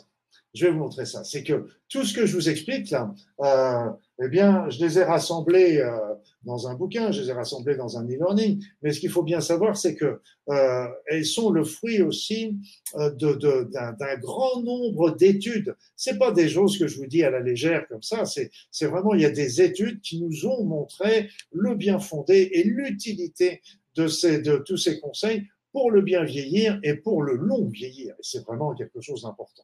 Bon, déjà, l'important, c'est de, de, de, traiter, de gérer le stress. Euh, donc, gérer le stress, c'est un, c'est un élément dont on a parlé, qu'on reparlera certainement au cours, au cours de, de, de webinaires, parce que c'est vraiment des éléments, un élément essentiel. Euh, vous savez, dans, dans notre société, si on laisse de côté un petit peu tout ce qui est alimentaire et sédentarité, euh, l'élément euh, qui va, qui vient, qui vient juste, euh, qui est lié aussi à ça, c'est le stress le stress qui est et la pollution. Donc c'est vraiment les éléments euh, les plus les plus importants euh, euh, de, qui sont qui viennent nous perturber au niveau de notre état de santé. Donc faut gérer le stress, gérer le stress et c'est pour ça que gérer le stress, il y a mille façons de travailler, j'en ai parlé, mais ce qu'il faut bien savoir, c'est que euh, déjà, je vous dirais, quand vous avez des problèmes, quand vous avez des conflits, quand vous avez des chocs émotionnels. Ne les laissez pas sans rien faire. Trouvez toujours des solutions. Discutez, parlez, exprimez-vous. Et ça, c'est la première chose à faire. C'est que même quand on vous donne plein de travail euh, euh, et qu'on vous met dans un état de stress, quand vous avez des conflits avec une personne, allez la voir, discutez, parlez, exprimez votre opinion. Vous avez le droit toujours d'exprimer votre opinion. Vous avez le droit de dire je ne suis pas d'accord. C'est pas sans juger l'autre, c'est pas dire l'autre tiens tu fais ça c'est de la connerie. C'est d'autres dire non moi tu fais ça comme ça, moi j'aurais préféré, j'aurais vu plutôt de faire comme ci ou comme ça. Et donc si on exprime, quand on exprime sans juger l'autre, c'est toujours euh, beaucoup mieux perçu et on peut déjà beaucoup mieux euh, solutionner un certain nombre de problèmes. Donc un, un conseil, c'est vraiment le stress, c'est un et les émotions, les chocs émotionnels, les conflits, ça nous ronge l'intérieur, ça nous ronge notre esprit, notre et notre corps. On sait que le stress va faire augmenter le cortisol, ça va favoriser également un grand nombre de maladies. En premier, les maladies cardiovasculaires, l'hypertension, le diabète, etc. Donc, ça favorise un grand nombre de choses et c'est vraiment très important. Et on a déjà l'expression de c'est déjà importante. L'élément, ce qui est important aussi dans le stress, c'est que dans le stress, qu'est-ce qui nous fait stresser la plupart du temps? Je ne parle pas des situations où on est dans, dans un climat de guerre, dans un climat de, de révolution, quand on vit avec un pervers narcissique ou, une personne violente.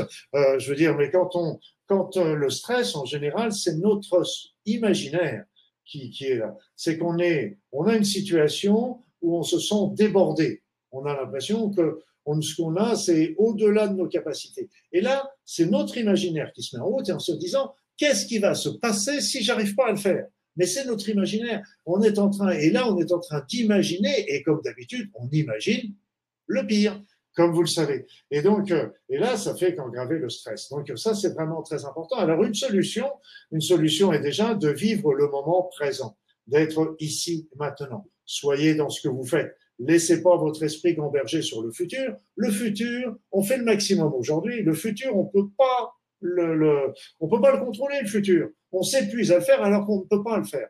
Donc, faites le maximum aujourd'hui. Et demain, eh bien, comme on dit là-bas, Inch'Allah. Et donc, faites, faites, reminez pas le passé non plus, parce que le passé, soit c'est des événements douloureux, et donc ça va vous faire de la peine, soit ce sont des événements heureux que vous allez ruminer, mais vous allez les ruminer en disant ah là là c'est fini. Donc de toute façon ça nous met dans la peine. Donc ce n'est pas la peine de qu'on se rappelle de bons souvenirs, c'est bien, mais il faut pas s'apesantir dessus. Après ça, je vous dirais il y a un outil un outil qui est intéressant, y compris dans tout ce que je viens de dire, mais pour aussi le bien vieillir, c'est la méditation. La méditation. Et vraiment, euh, si vous n'êtes pas adepte de la méditation, devenez-le parce que j'en ai, j'ai fait des petites, une petite vidéo, des trucs comme ça sur, pour la méditation parce que c'est simple comme bonjour. Il n'y a pas besoin d'être un grand méditant et d'être un, un, grand spirituel pour le faire. Et là, c'était vraiment très important parce que ça nous remet là aussi dans le présent. Ça le remet dans les choses essentielles de notre vie et d'un seul coup, on voit beaucoup plus clair dans sa tête et dans son corps. Notre corps a besoin de ça. Et puis, là où je voulais en venir, et c'est ce que je vous disais aussi, c'est qu'il y a eu des expériences qui ont été géniales et qui nous a montré que l'optimisme, la joie, le rire, l'humour étaient bonnes pour la santé. Donc, vous savez, j'ai toujours l'expression, vous savez la différence entre l'optimiste et le pessimiste. L'optimiste, c'est celui qui croit vivre dans le meilleur des mondes. Le pessimiste, c'est celui qui craint que ce ne soit vrai. c'est une boutade, bien sûr. Mais le, le fait d'être optimiste, de croire toujours que ça va aller mieux, que ça va progresser, que de regarder le côté, le verre à moitié vide, le verre à moitié plein plutôt que le verre à moitié vide, euh, c'est toujours quelque chose d'important parce que on se met pas dans la rancœur, on se met pas dans le stress, on se met pas dans la. Et vous savez, euh, je ne suis pas un modèle à suivre. Hein. Je, donne des conseils, je fais au mieux parmi tous ceux que je viens de vous dire. Mais euh, ça n'empêche que depuis que je suis tout gamin, bon, j'ai pas une enfance malheureuse, hein, je suis pas là à me plaindre, mais euh, ce que je veux dire, c'est que comme tous les gamins, on passe des épreuves, euh, c'est évident. Et, et, en fait, je ne sais pas où j'ai tiré cette philosophie-là. Je ne peux pas vous dire. Mais je me rappelle que déjà tout gamin, je me disais que dans toute situation, même dans les situations difficiles que je pouvais vivre, je me disais toujours, il y a quelque chose de bon à prendre. Il y a quelque chose de bon qui va en sortir. Et j'ai toujours gardé ça en dans ma tête et ça a toujours été mon leitmotiv même dans les épreuves, dans les choses difficiles, je me disais, il y a toujours quelque chose, je suis peut-être en train d'apprendre, je suis peut-être en train de comprendre, il va y avoir des choses meilleures qui vont arriver derrière. Il y a tout, je me suis accroché toujours à ça et, j'en suis très heureux et je, et je le garde toujours parce que je trouve que c'est, voilà. Après ça, il y a aussi euh, d'avoir l'esprit curieux. On en a parlé tout à l'heure un petit peu avec, euh, euh moi j'aime bien Tahiti, enfin Polynésie, parce que moi, je suis venu surtout ici parce que je voulais euh, approfondir euh, aussi euh, la pensée polynésienne avec euh, le Ho'oponopono que vous connaissez, avec la pensée polynésienne, avec la Huna, avec, avec le Mana, avec rencontrer aussi les Tawa, etc. Enfin, les Tawa sont des équivalents des, des, guérisseurs, etc. Donc, je voulais approfondir un petit peu. Puis moi, j'aime bien aussi les îles et les choses comme ça. Mais c'est vrai que d'être curieux, de toujours chercher à, à découvrir. Mais il n'y a pas besoin de venir en Polynésie. Il, y a, il suffit, vous allez sur Internet, il y a plein de sites qui sont merveilleux, allez écouter des, des films sur, sur YouTube, euh, lisez, euh, allez dans des conférences, allez, et là, et ça, ça nous permet de bouger nos idées, de, voir les choses qui sont importantes et de fuir, de fuir absolument toute la routine et surtout le négatif. Là, je vous dirais chez vous, grand ménage chez vous. Tous les objets, tous les objets qui sont dans votre maison et qui vous font de la peine, qui sont noirs, qui sont sombres, qui sont négatifs, vous me mettez tout ça au grenier, ça. Ne mettez que de la couleur, mettez que de la joie, mettez que de l'humour. Allez regarder des films euh, qui vous font rire. Allez vous regarder des, lisez des, des, des, bouquins, des romans qui vous prendront par la tête et qui vous raconteront des belles choses. Allez, voilà, faites-vous plaisir, faites-vous plaisir, faites-vous plaisir et prenez du temps pour vous. Et aussi prenez du temps pour vous. Et là aussi, on est tous pris par un tas de contraintes, etc. Mais c'est à nous de dire stop. Personne d'autre. Donc, on peut dire stop, stop, attention, cette soirée-là, elle est pour moi. Cette soirée-là, je vais aller écouter un concert, je vais aller au cinéma, cette soirée-là, je vais passer ma soirée à faire de la peinture. Prenez ce temps, faites-vous plaisir et là, développez aussi vos contacts, allez voir les autres, développer tout ça. Voilà. Donc c'est c'est c'est des petits conseils de bon sens, mais l'optimisme, j'ai été heureux parce qu'il y a vraiment des des études qui ont été faites euh, là-dessus et qui ont démontré qu'en effet, c'était très bon pour le bien vieillir et le long vieillir. Et pour vous dire que c'est pas neuf comme idée, Rabelais disait toujours, j'ai décidé d'être heureux parce que c'est bon pour ma santé. Voilà, voilà un petit peu. Euh, et là, on arrive, bon an, mal an, sur, euh, sur aussi la, notion suivante euh, qui va être recherche de sens. La recherche de sens, et cette recherche de sens, elle m'a été... c'est arrivé sur un plateau un jour que je, parce que j'ai beaucoup travaillé sur la maladie d'Alzheimer euh, j'ai donné un bouquin d'ailleurs pour donner des conseils pour essayer de prévenir cette maladie ou même de la faire régresser quand on est dans les premiers stades. Et en fait, il y avait une, euh, une étude qui avait été faite qui montrait que les personnes âgées qui avaient un but dans leur existence avaient euh, déjà 2,8 fois moins de chances d'être atteintes de maladie d'Alzheimer. Avoir un but dans sa vie avoir un but. Avoir un but, et ce qui est ça, c'est vraiment extrêmement important parce que euh, de générer un petit peu ce que ce qui vous vient de votre cœur. Et c'est vrai que euh, c'est souvent lié aussi avec euh, avec l'âge. Et quand on je discute avec des personnes âgées, Dieu sait que, eh bien, je il y a beaucoup d'entre elles qui me disaient, mais c'est bien parce qu'avec mon, mon âge, euh, comme un peu comme quand on arrive à la retraite, bien qu'on est toujours euh, débordé, dit-on, j'y suis pas encore. Euh, plus j'avance en âge et plus l'âge de la retraite recule. Donc, je ne sais pas lequel des deux va finir par gagner. Et donc, le truc, c'est cette notion, c'est de prendre le temps pour faire les choses que l'on a envie les choses qui nous font plaisir, les choses, il y a des plein de choses que j'ai envie de faire, que j'ai pas le temps de faire et que j'espère pouvoir faire quand quand j'arriverai à ce moment-là. Et, euh, donc euh, ces ces éléments sont vraiment importants de de se dire, ça peut être occuper de ses petits enfants, ça peut être faire partie euh, d'une association, ça peut être de trouver un sens à sa vie. Et ça, et le sens de sa vie, vous savez, quand on suit le sens de sa vie, c'est pour ça que je parle de la retraite, mais euh, quelque part, je m'en fous. Euh, pas, je m'en fiche, pardon, excusez-moi. Euh, le, truc, c'est pourquoi je m'en fiche? Parce qu'en fin de compte, je fais un travail qui me plaît. Vous voyez, j'avais toujours rêvé de d'écrire des bouquins, j'avais toujours rêvé de voyager, j'avais toujours rêvé de rencontrer euh, plein de, de, personnes, de travailler sur sur l'évolution personnelle, sur des nouvelles techniques, etc. Et puis, bah, bingo, bah, qu'est-ce que je fais aujourd'hui? Je fais ça. J'emmène mon ordinateur, j'emmène mon j'emmène mon bureau avec moi. Donc, si vous voulez, c'est que là, bah, je suis pratiquement en vacances toute l'année. Je suis en vacances toute l'année parce que j'ai un métier qui me plaît. Et donc, quand on fait quand on est dans, sa, dans, dans, son chemin de vie, on est heureux tout simplement. Donc, euh, prenez toujours, faites toujours les choix qui vous rendent heureux. Et euh, en plus, parmi les choix qui vous rendent heureux, il y a de fortes chances que ce soit les choix qui soient dans votre mission de vie, dans votre chemin de vie. Il n'y a pas la mission, c'est pas un but. Hein. La mission, c'est le chemin. C'est tout ce qu'on a, tout ce qu'on a à faire au cours de cette route. Donc ça, c'est vraiment important. Après ça, l'autre, l'élément aussi qui est important dans cette, euh, dans cette recherche de sens, c'est toujours l'amour, qui doit être vraiment la partie dominante de notre, euh, de notre état d'esprit. Et ça marche aussi avec, euh, avec le pardon aussi, qui est important, d'être dans le non-jugement de l'autre. Euh, on donne notre opinion, mais on ne juge pas. Le pardon est important. Je sais que c'est pas toujours facile, mais euh, d'un autre côté, on peut se dire, si c'est des choses qui sont surtout des choses anciennes, qu'est-ce qu'on a à perdre à pardonner à la personne? Et inversement, qu'est-ce qu'on va gagner si on pardonne?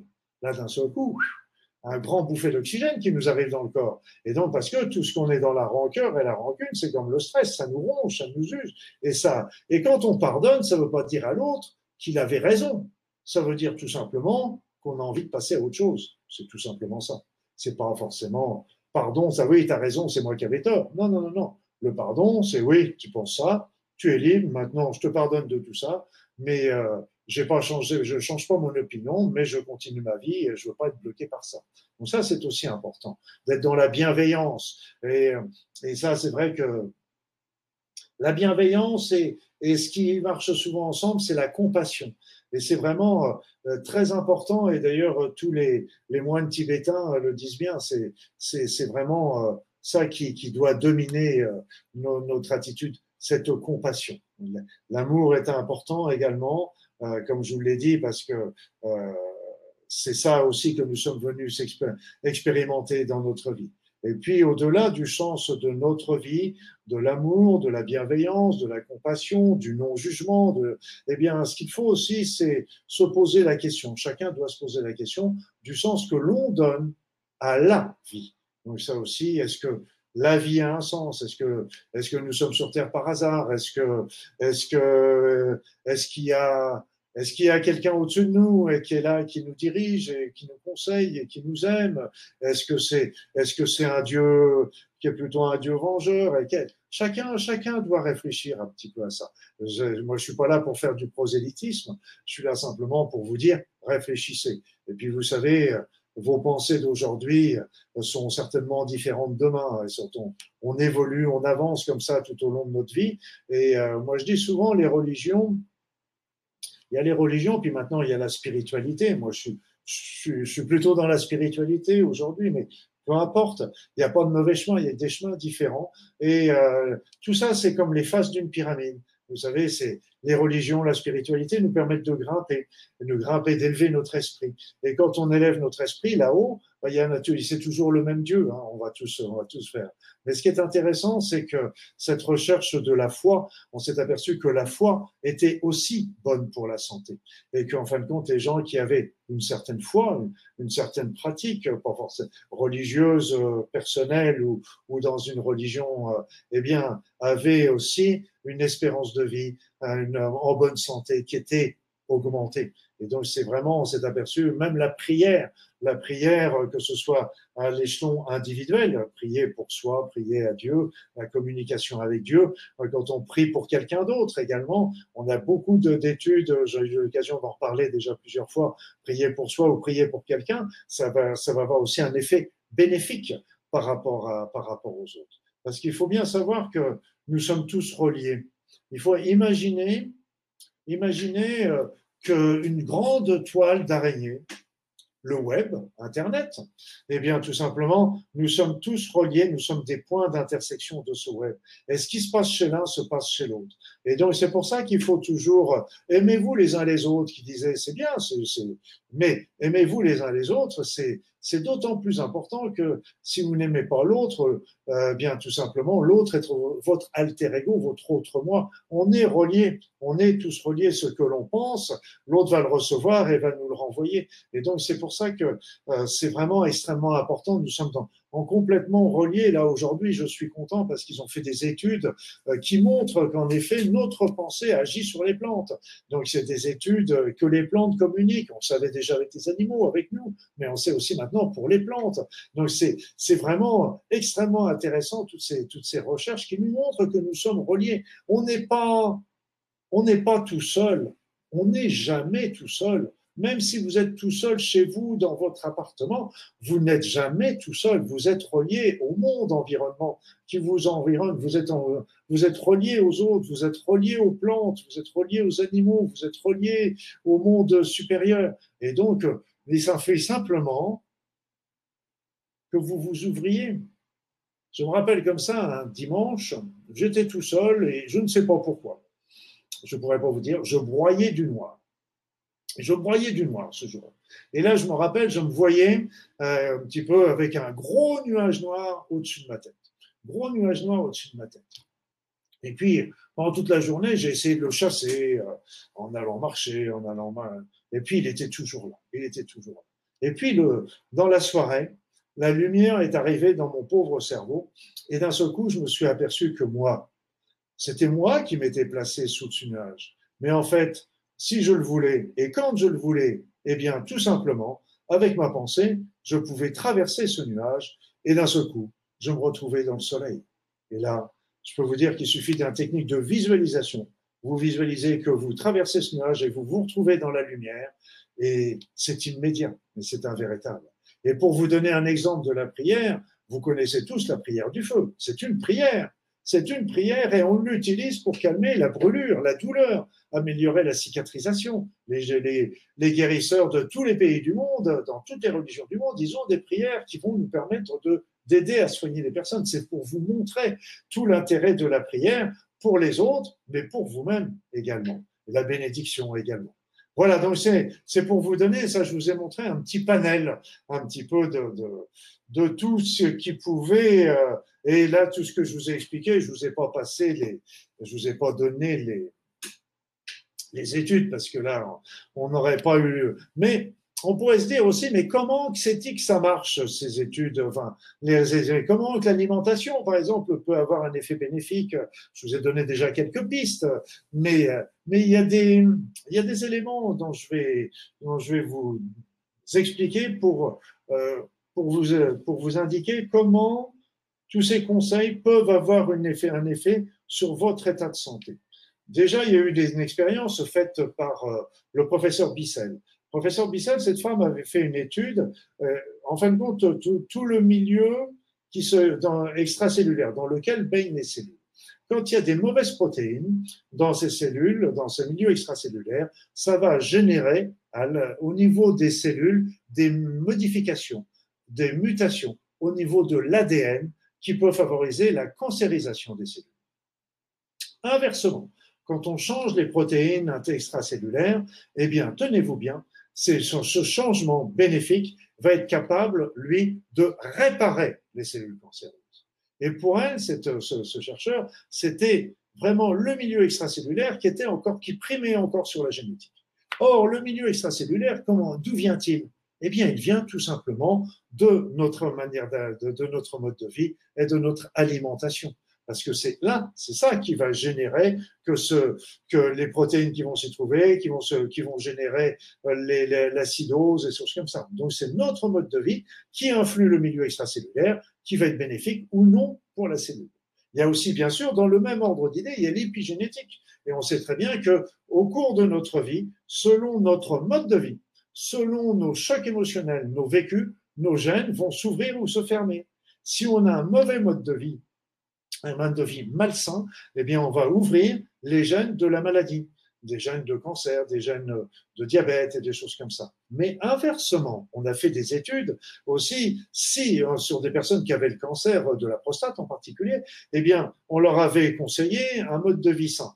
Mode de vie sain, donc une alimentation équilibré, une activité physique une demi-heure par jour, une demi-heure ou un quart d'heure une demi-heure de méditation par jour, euh, quelques nutriments, et puis après ça, il faisait partie d'un groupe de parole. Eh bien, une fois par semaine. Eh bien, au bout de trois mois, eh on s'est aperçu déjà que des gènes cancéreux étaient déjà en train de se fermer en trois mois. Donc là encore, on est, c'est nous qui sommes les seuls maîtres de nos gènes. C'est nous qui sommes capables d'ouvrir des gènes de la maladie ou de la bonne santé en fonction de notre mode de vie et de nos vécus, c'est-à-dire de notre mode de pensée. Et puis, donc, ça, c'est vraiment très important. Là, je vous ai parlé aussi des mitochondries qui sont importantes et on pense que c'est, il y a des médicaments là aussi qui sont, qui sont en train de se développer pour favoriser l'oxygénation et le développement de, de, du travail de, de, ces mitochondries. Après ça, au niveau des gènes, il y a les télomères. Les télomères, c'est-à-dire sont des petits, sont des molécules, euh, des protéines qui sont situées au bout de, des chromosomes. À chaque fois que la cellule se divise, le télomère diminue. Et je vous ai dit précédemment que, en général, les cellules sont faites pour se, nos cellules à la naissance sont faites pour se, sont prévues pour se développer 60 à 80 fois. Donc ça veut dire qu'à chaque division, le télomère diminue. Et quand le télomère est trop petit, la division ne se fait plus. Quand les 60 ou 80 divisions été faites, le télomère ne se fait plus.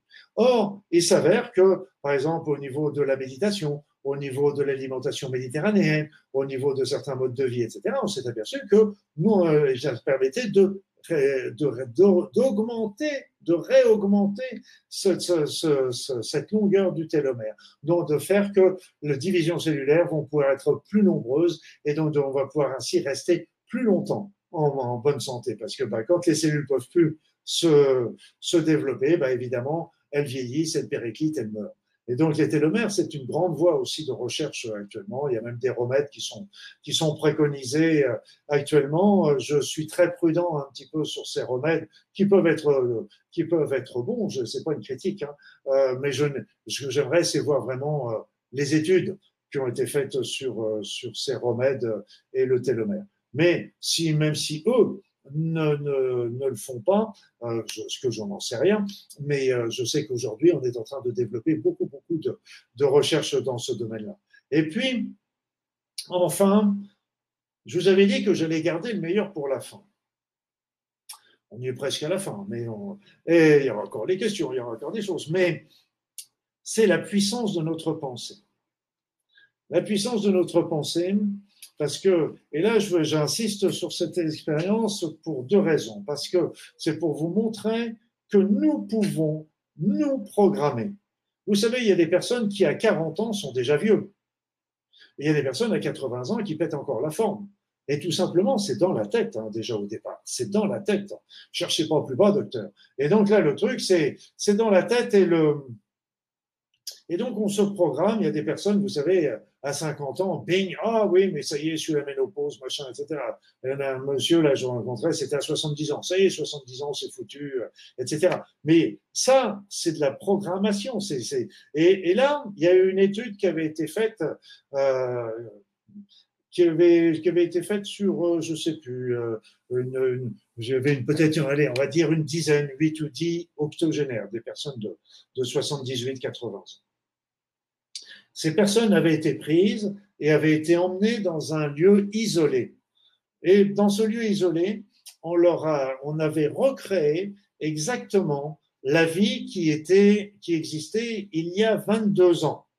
Donc on est en 2019, bientôt 2020, c'était la vie de 1998-99.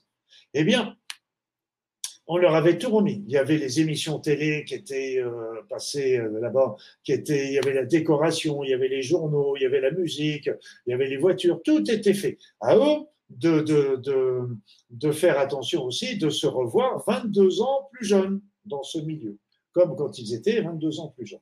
Eh bien, en l'espace de quelques jours, je ne sais plus si c'est cinq jours ou sept jours, eh bien, il y avait des études qui avaient un bilan qui avait été fait au niveau euh, physique et psychologique, mnésique, avant et après. Et au cinq jours simplement, on a vu déjà des personnes qui commençaient à avoir une autonomie. Il y en avait qui avaient lâché leur canne, il y en avait qui avaient retrouvé une activité physique plus importante, qui avaient les tests mnésiques qui s'étaient améliorés, etc. Donc vous voyez, c'est que on se programme. Et quelque part, notre société nous programme aussi à ce, à ce vieillissement. À nous aussi de changer la donne. Donc de, de rester, de se voir toujours plus jeune que l'on est, et ça c'est vraiment extrêmement important parce que on a vu comme ça que jusqu'à 20 ans, on se voit à peu près à l'âge euh, chronologique, notre âge chronologique est à peu près le même que l'âge euh, euh réel. Mais après, euh, bien souvent, on se voit plus jeune que l'on est pour la majorité des personnes. D'autres, ça va être l'inverse.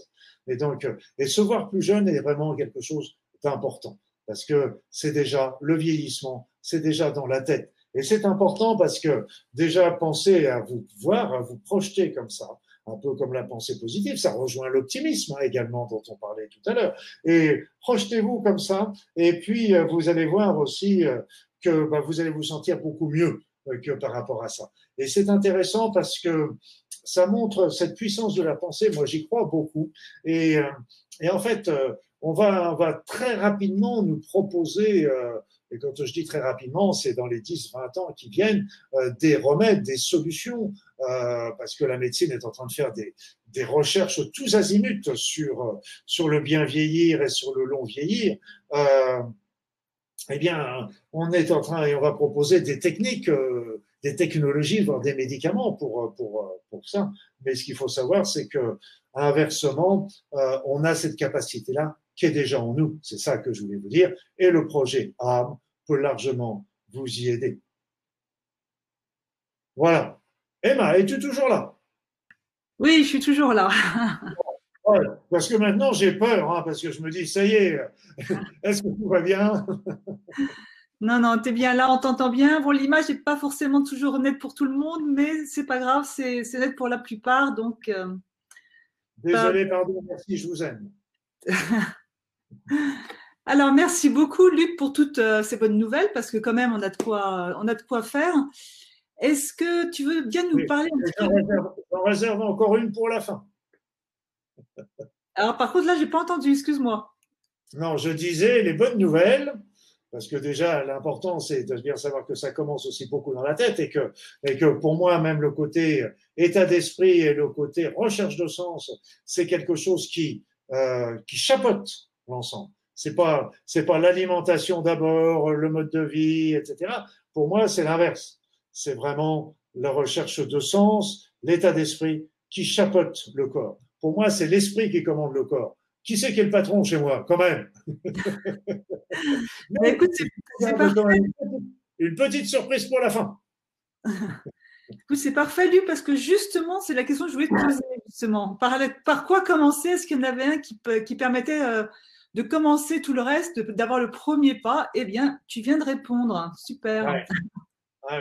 Pour moi, c'est important. Hein. C'est vraiment, et, je dis bien, je l'ai dit tout à l'heure au démarrage, c'est que bah, c'est évident que d'avoir euh, d'avoir une bonne alimentation, on sait que c'est bon pour le corps, c'est bien que c'est bon pour la santé. Je suis le dernier à dire le contraire, mais euh, c'est bien. Euh, mais ce qu'il faut bien comprendre, c'est que c'est pas forcément l'essentiel. L'essentiel, c'est vraiment ce que nous, nous avons, ce que nous vivons euh, euh, dans, dans, notre esprit et qui est, qui est vraiment là, c'est on conditionne notre corps, on le programme. Et c'est pour ça que j'ai toujours été contre les pronostics euh, dans les maladies, parce que même imaginons une personne terrible, elle lui dit vous avez que vous avez 80 sur 100 de, de, de décédés, mais qu'est-ce qui nous dit que cette personne là eh bien, elle sera dans les 80 ou dans les 20. Alors vous me direz, oui, mais la 80 chance sur 100. Non, non. Chaque individu est un individu. Hein, il y avait une boutade comme ça qui, disait, euh, euh il y avait le médecin qui disait, euh, c'est une boutade, hein, rassurez-vous, mais euh, qui disait à son patient, ah ben, vous avez une maladie grave, on a un médicament qui ne marche qu'une fois sur 100. Mais rassurez-vous, les 99 autres patients qui l'ont pris sont déjà morts. Donc, vous êtes au centième. Alors c'est une boutade, mais c'est pour vous dire, ne vous laissez pas, on n'est pas des statistiques, on est bien plus que ça. Ben, merci beaucoup, euh, Luc. Alors avant de passer aux questions, parce qu'il y a quand même quelques, questions, euh, j'aimerais que tu parles un petit peu de ta formation, donc bien vieillir, et justement qui permet d'aller. Euh, ce soir, tu nous en as quand même dit partager beaucoup, beaucoup. Dans ce programme, ça permet euh, d'être accompagné, justement, parce que c'est vrai que c'est bien de l'entendre. Après, quand on veut le mettre euh, en place chez soi tout seul, c'est plus difficile. Donc, c'est vrai que d'être accompagné et par toi, en plus, c'est quand même plutôt sympathique, puisqu'en général, tu nous donnes euh, plutôt envie de le faire. Alors, est-ce que tu pourrais nous, nous parler un petit peu de ce programme? Qui est quand même très très lié justement à cette méthode âme. Le programme reprend ce que je viens de vous dire, euh, mais c'est évident que je, il est largement plus étayé que ce que j'ai pu faire en l'espace de je sais pas combien de temps d'ailleurs. Ça fait combien de temps que je parle? Je, ah bah, Presque deux heures, hein, là, quand même. Pardon? Combien de temps? Presque deux heures. Oh non. Euh, non, pardon, une heure et demie, pardon. Ah oui.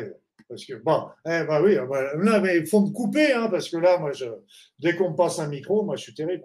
Et, donc, euh, oui, donc, ah le protocole, c'est évident que euh, j'ai fait que survoler un petit peu ce, c'était tout ce que je, tout ce, tout ce protocole âme qui va bien, bien plus loin euh, pour euh, pour comprendre un petit peu, parce que moi, vous savez, je, je suis toujours pragmatique, euh, parce que bon, ceci, cela, faites ceci, faites cela. Oui, ok, c'est bien, mais comment? Quoi faire? Donc, euh, c'est tout ce, tous ces, tous ces éléments là. J'étaye aussi, euh, j'écris, j'explique bien pourquoi c'est efficace et que c'est efficace. Qu'est-ce qui ont été les preuves par rapport à ça, mais aussi comment peut-on vraiment le, le, le, réaliser. Et ça, c'est l'élément qui me paraît le plus important dans le dans, ce, cet e-learning qui est un e-learning euh, que j'ai voulu très pratique et puis qui va, qui va là. C'est un, un, un grand boulot, ça encore, hein, ce, protocole A, mais cette recherche. Mais bon. Quand on aime, on ne compte pas. Alors, je vous ai, je vous ai mis, donc vous devez avoir sous la vidéo euh, le, un lien qui permet également d'aller voir le, contenu. Et bien sûr, il y a ce soir donc euh, un prix de lancement qui est, euh, qui est donc euh, tout à fait intéressant. Donc, je vous laisse regarder le détail et nous allons prendre, si tu le veux bien, Luc, les premières questions. Je vous écoute, ma chère Emma.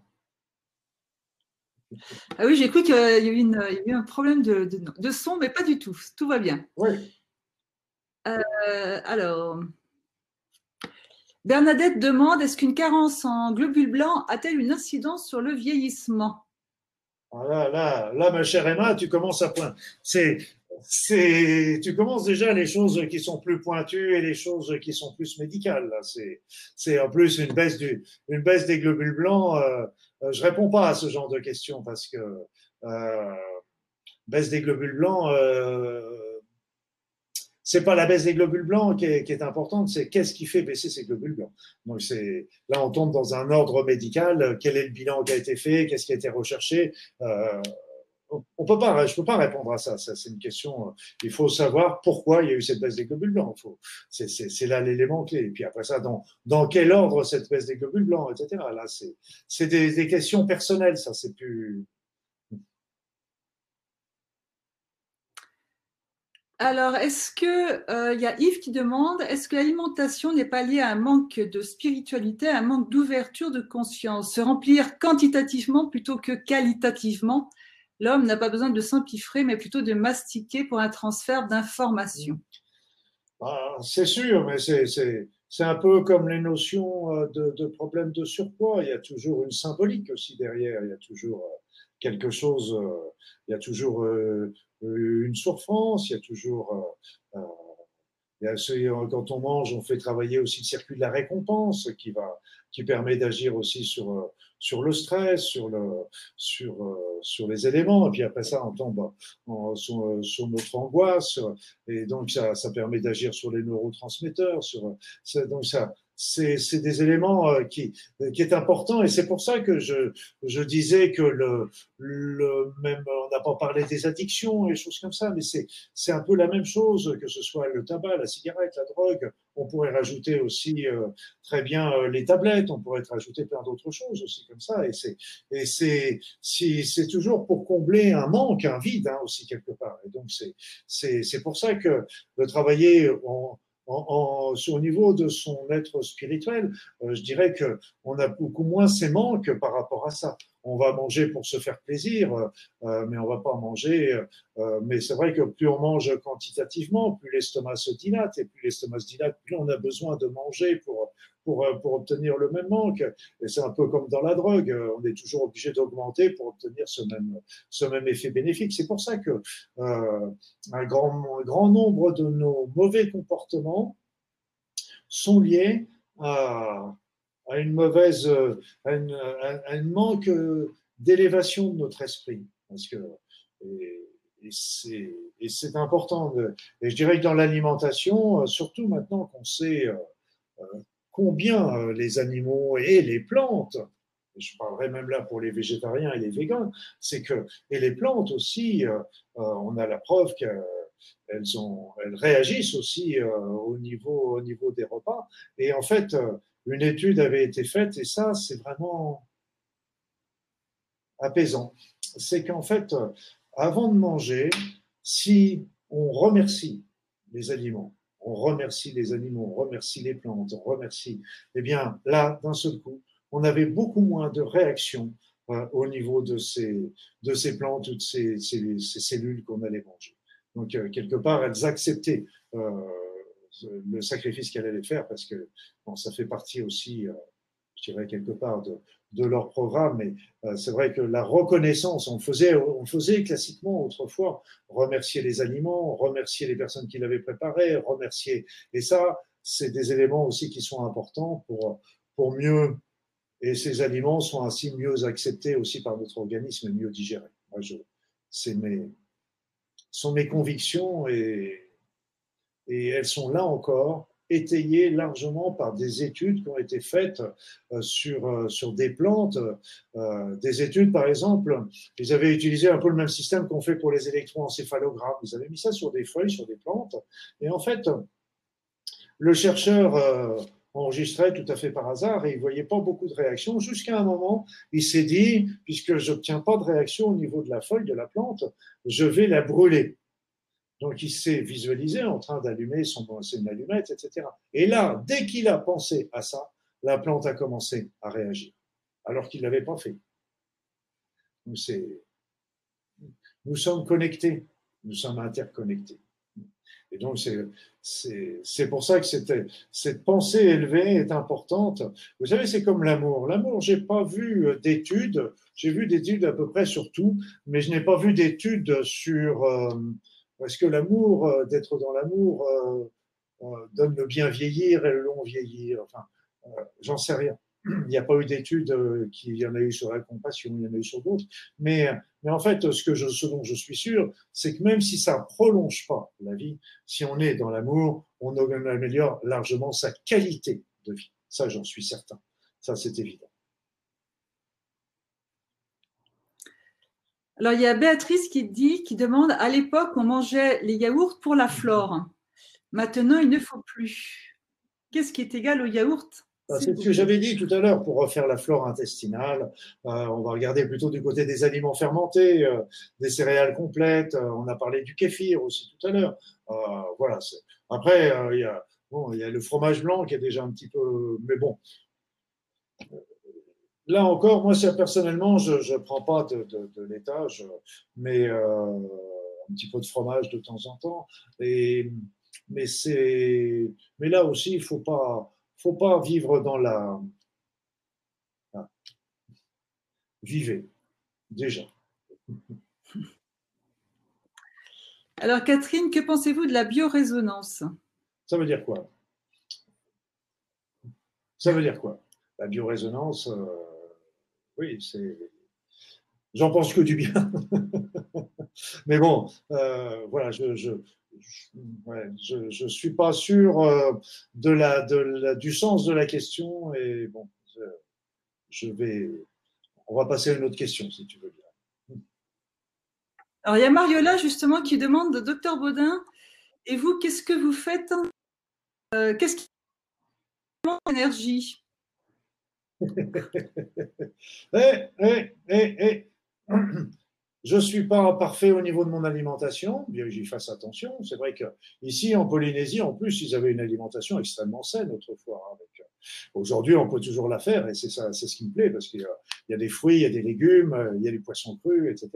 Après ça, j'essaye euh, au mieux de, même si je passe beaucoup de temps malheureusement sur mon ordinateur, j'essaye toujours d'avoir une petite activité physique au moins tous les jours. Euh, et puis, bah, je pense que ce qui me, ce qui m'aide le plus, en fait, c'est, c'est, mon côté, euh, euh, je dirais, ma spiritualité personnellement. Personnellement, c'est plus, c'est plus un petit peu. Et puis, je, comme je vous dis, je, je, tout ce que je fais dans ma vie, tout ce que j'ai fait, n'a jamais été prémédité. Et je, ne, et je sais qu'il va y avoir des choses nouvelles qui vont apparaître, toujours dans le même, dans le même filon, mais dans la, différent dans un avenir proche, qui va être aussi positive. Et, euh, et, et je suis ma route, tout simplement. Et je m'occupe pas de, de, de, de, ce que ça pourrait, euh, de ce que pourraient me dire les uns, des critiques des autres, etc. Je suis ma route, je, je suis, je vais là où, où mon intuition m'amène. Et ça m'a rendu bien des services parce que mon intuition m'a évité aussi bien des, bien des endroits qui auraient pu être très, très fâcheux pour moi. Et certainement, je ne serais plus là même pour vous parler. Alors, Lily euh, demande, vous parlez de manger du poisson, mais la mer des océans sont hyper polluées, plastique, mercure. Moi, du coup, j'en mange plus. Je vois, j'habite aux Antilles, à Antibes, pardon, et les pêcheurs vendent le poisson le matin. Cependant, j'ai lu qu'il y avait une énorme pollution où se trouvent les pêcheurs. Mmh, oui, c'est un sacré flemme. C'est un sacré problème et c'est un problème qu'on retrouve à tous les niveaux. On retrouve ça même ici en Polynésie avec les poissons qui sont, qui sont de, qui sont de plus en plus petits et qui sont de plus, il y a de plus en plus de mercure. Et c'est vrai que c'est, c'est pour ça qu'on revient un petit peu sur le bio, mais qu'il faut bien savoir que le bio, euh, euh, c'est les gens qui font du bio ont une obligation de moyens, mais n'ont pas une obligation de résultat. C'est-à-dire qu'il faut qu'ils fassent attention dans toute leur culture, euh, qu'ils ne rajoutent pas des produits euh, toxiques, mais évidemment, ils ne peuvent pas avoir d'obligation de résultat parce qu'en fait, euh, bah, ils vont subir la, pollution, euh, la pollution ambiante. Hein, ça, c'est évident. On pas, on, on n'a plus d'aliments aujourd'hui qui soient, qui soient semblables à ceux qu'on pouvait manger au début du, 20e siècle, par exemple. Il y a peut-être encore des îles. Là, je, il y a certaines îles encore. J'en ai il y en a encore une là en Madi, euh, c'est Raivavae, et, et qui, qui n'utilisent pas de, qui n'utilisent pas de pesticides pour leur, leur culture. Il, doit y avoir encore des endroits dans le monde qui sont préservés, mais c'est vrai que c'est un véritable problème. Hein, c'est un véritable problème par rapport à ça. Euh, on est obligé de non pas manger la meilleure alimentation, on est en train de, on est toujours obligé de manger la moins pire. Ça c'est clair. Alors, Elodie demande, pensez-vous de l'approche de l'alimentation des groupes sanguins? Cette alimentation favoriserait la jeunesse et la santé Là, là que cette alimentation favorise la jeunesse et la santé, je mets, euh, j'attends, j'attends des, preuves. Je suis très, très circonspect euh, par rapport à ça. Par contre, par contre, ce que je trouvais positif dans la dans, le, dans ce livre d'Adamo, c'est qu'en fait, euh, nous sommes pas tous constitués pareil. On est évident. Et donc, euh, lui, il a solutionné ça par rapport au groupe sanguin. Peut-être que ça intervient, mais je pense qu'il y, a bien d'autres éléments aussi qui doivent rentrer en ligne de compte, ou en plus que les groupes sanguins. Mais ça n'empêche qu'il y a des personnes euh, qui, qui, qui ont besoin de manger de la viande. Il y a des, peut-être pas en grosse quantité, je veux dire, mais qui ont besoin de manger de la viande? Il y a d'autres personnes qui vont être, avoir tendance au végétarisme, etc. Nous ne sommes pas tous euh, équivalents. Et c'est pour ça que je vous disais aussi, moi j'ai toujours dit, il est interdit d'interdire, parce que euh, on n'est pas tous équivalents et euh, si, on a envie de, manger un bon steak, euh, si ça fait vraiment plaisir, l'important est déjà que ça fasse plaisir et que ce soit. Et si par contre on est dégoûté par ce genre de choses, il faut pas, faut pas insister. Mais c'est pour ça que euh, c'est pour ça que je suis un peu, je comprends bien les, personnes qui sont véganes, euh, qui, qui, manifestent, etc.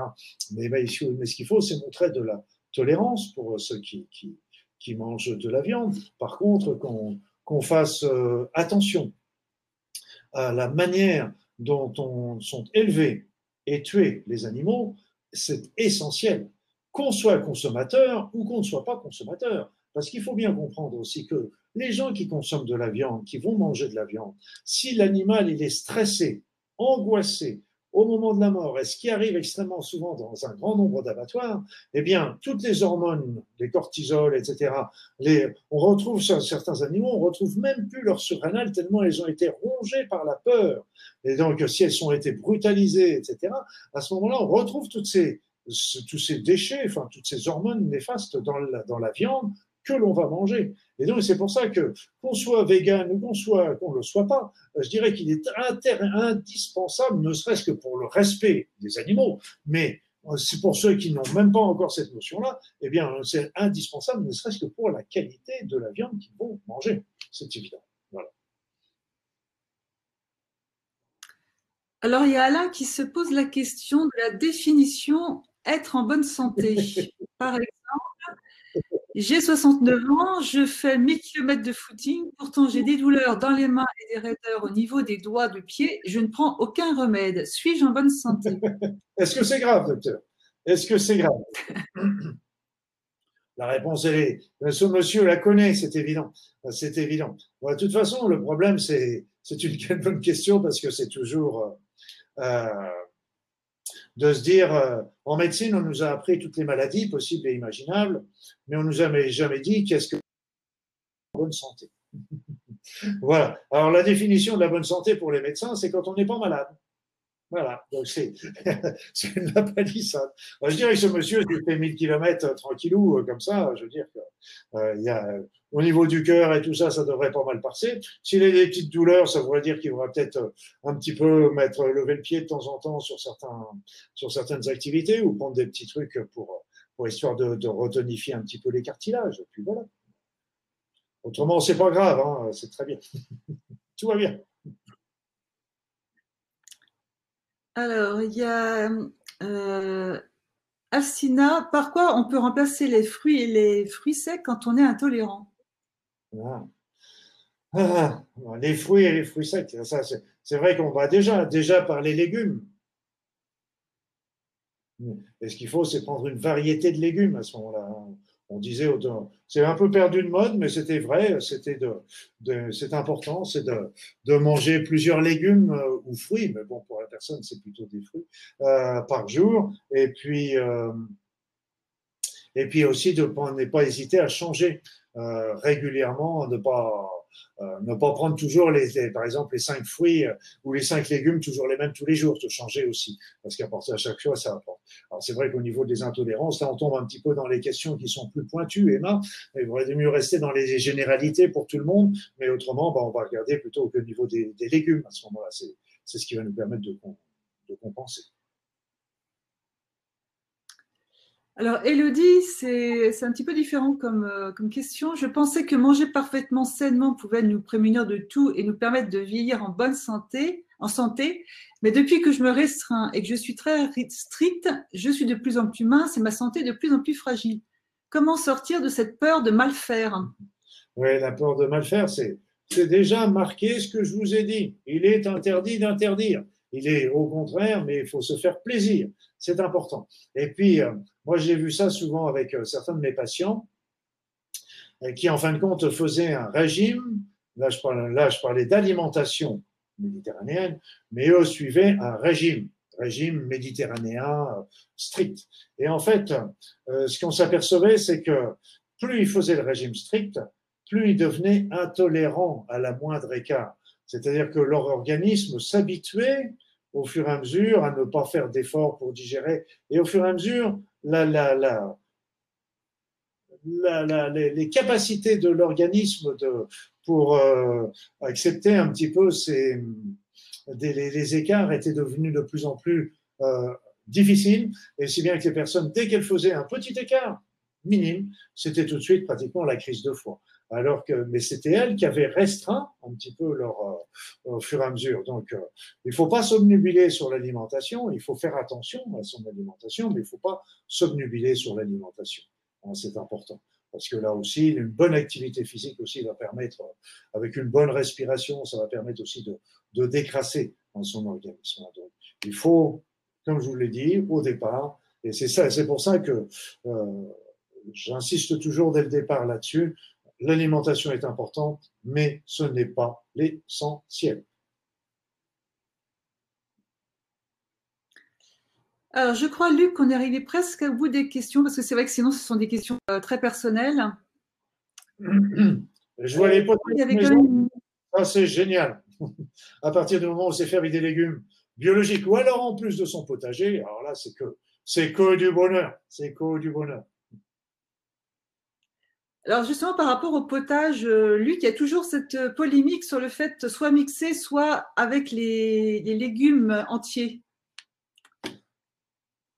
Je dirais que à partir du moment où on le prend en entier, déjà, euh, c'est-à-dire c'est que les, bon là ils sont cuits, mais si on voit ça avec, on, on, trouve ça plus avec les avec les fruits ou les légumes qu'on va manger comme en entrée ou choses comme ça. C'est plus le problème se pose plus là, en sens que quand on on coupe un fruit ou un légume en petits morceaux, surtout si on le hache, menu, menu, eh bien, ce qu'il faut savoir, c'est que contenu, euh, les vigilés, avec euh, comme euh, il va y avoir une surface qui va être beaucoup plus facilement oxydée par l'air ambiant, à ce moment-là, l'aliment qu'on va avoir coupé à chez menu, par exemple pour une entrée de table avec des tomates, avec de l'ail, avec des choses comme ça, eh bien, ce qu'il faut, c'est qu'il soit consommé rapidement, dans le quart d'heure ou, ou au pire dans la demi-heure.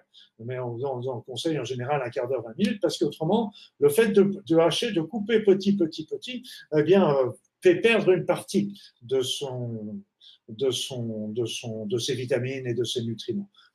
et pareil, quand on, quand on fait un jus de fruits, un mixeur, etc., il faut vraiment le boire aussitôt, aussititôt euh, dans, la, dans, dans, dans le quart d'heure qui suit, parce qu'autrement, les nutriments vont se, vont se, vont se perdre. Donc c'est pour ça que, voilà. Après ça, il y avait une question aussi euh, que je vois là au passage, le jeûne.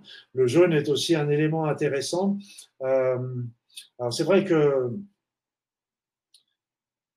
un vrai jeûne, un vrai jeûne se, déroule sur plusieurs euh, parce que les personnes qui, vivaient longtemps, d'ailleurs en bonne santé, euh, régime crétois, régime euh, okinawa qu'on appelle après, en fin de compte, c'était des personnes qui connaissaient le jeûne, qui, étaient souvent, qui avaient connu des disettes et des choses comme ça.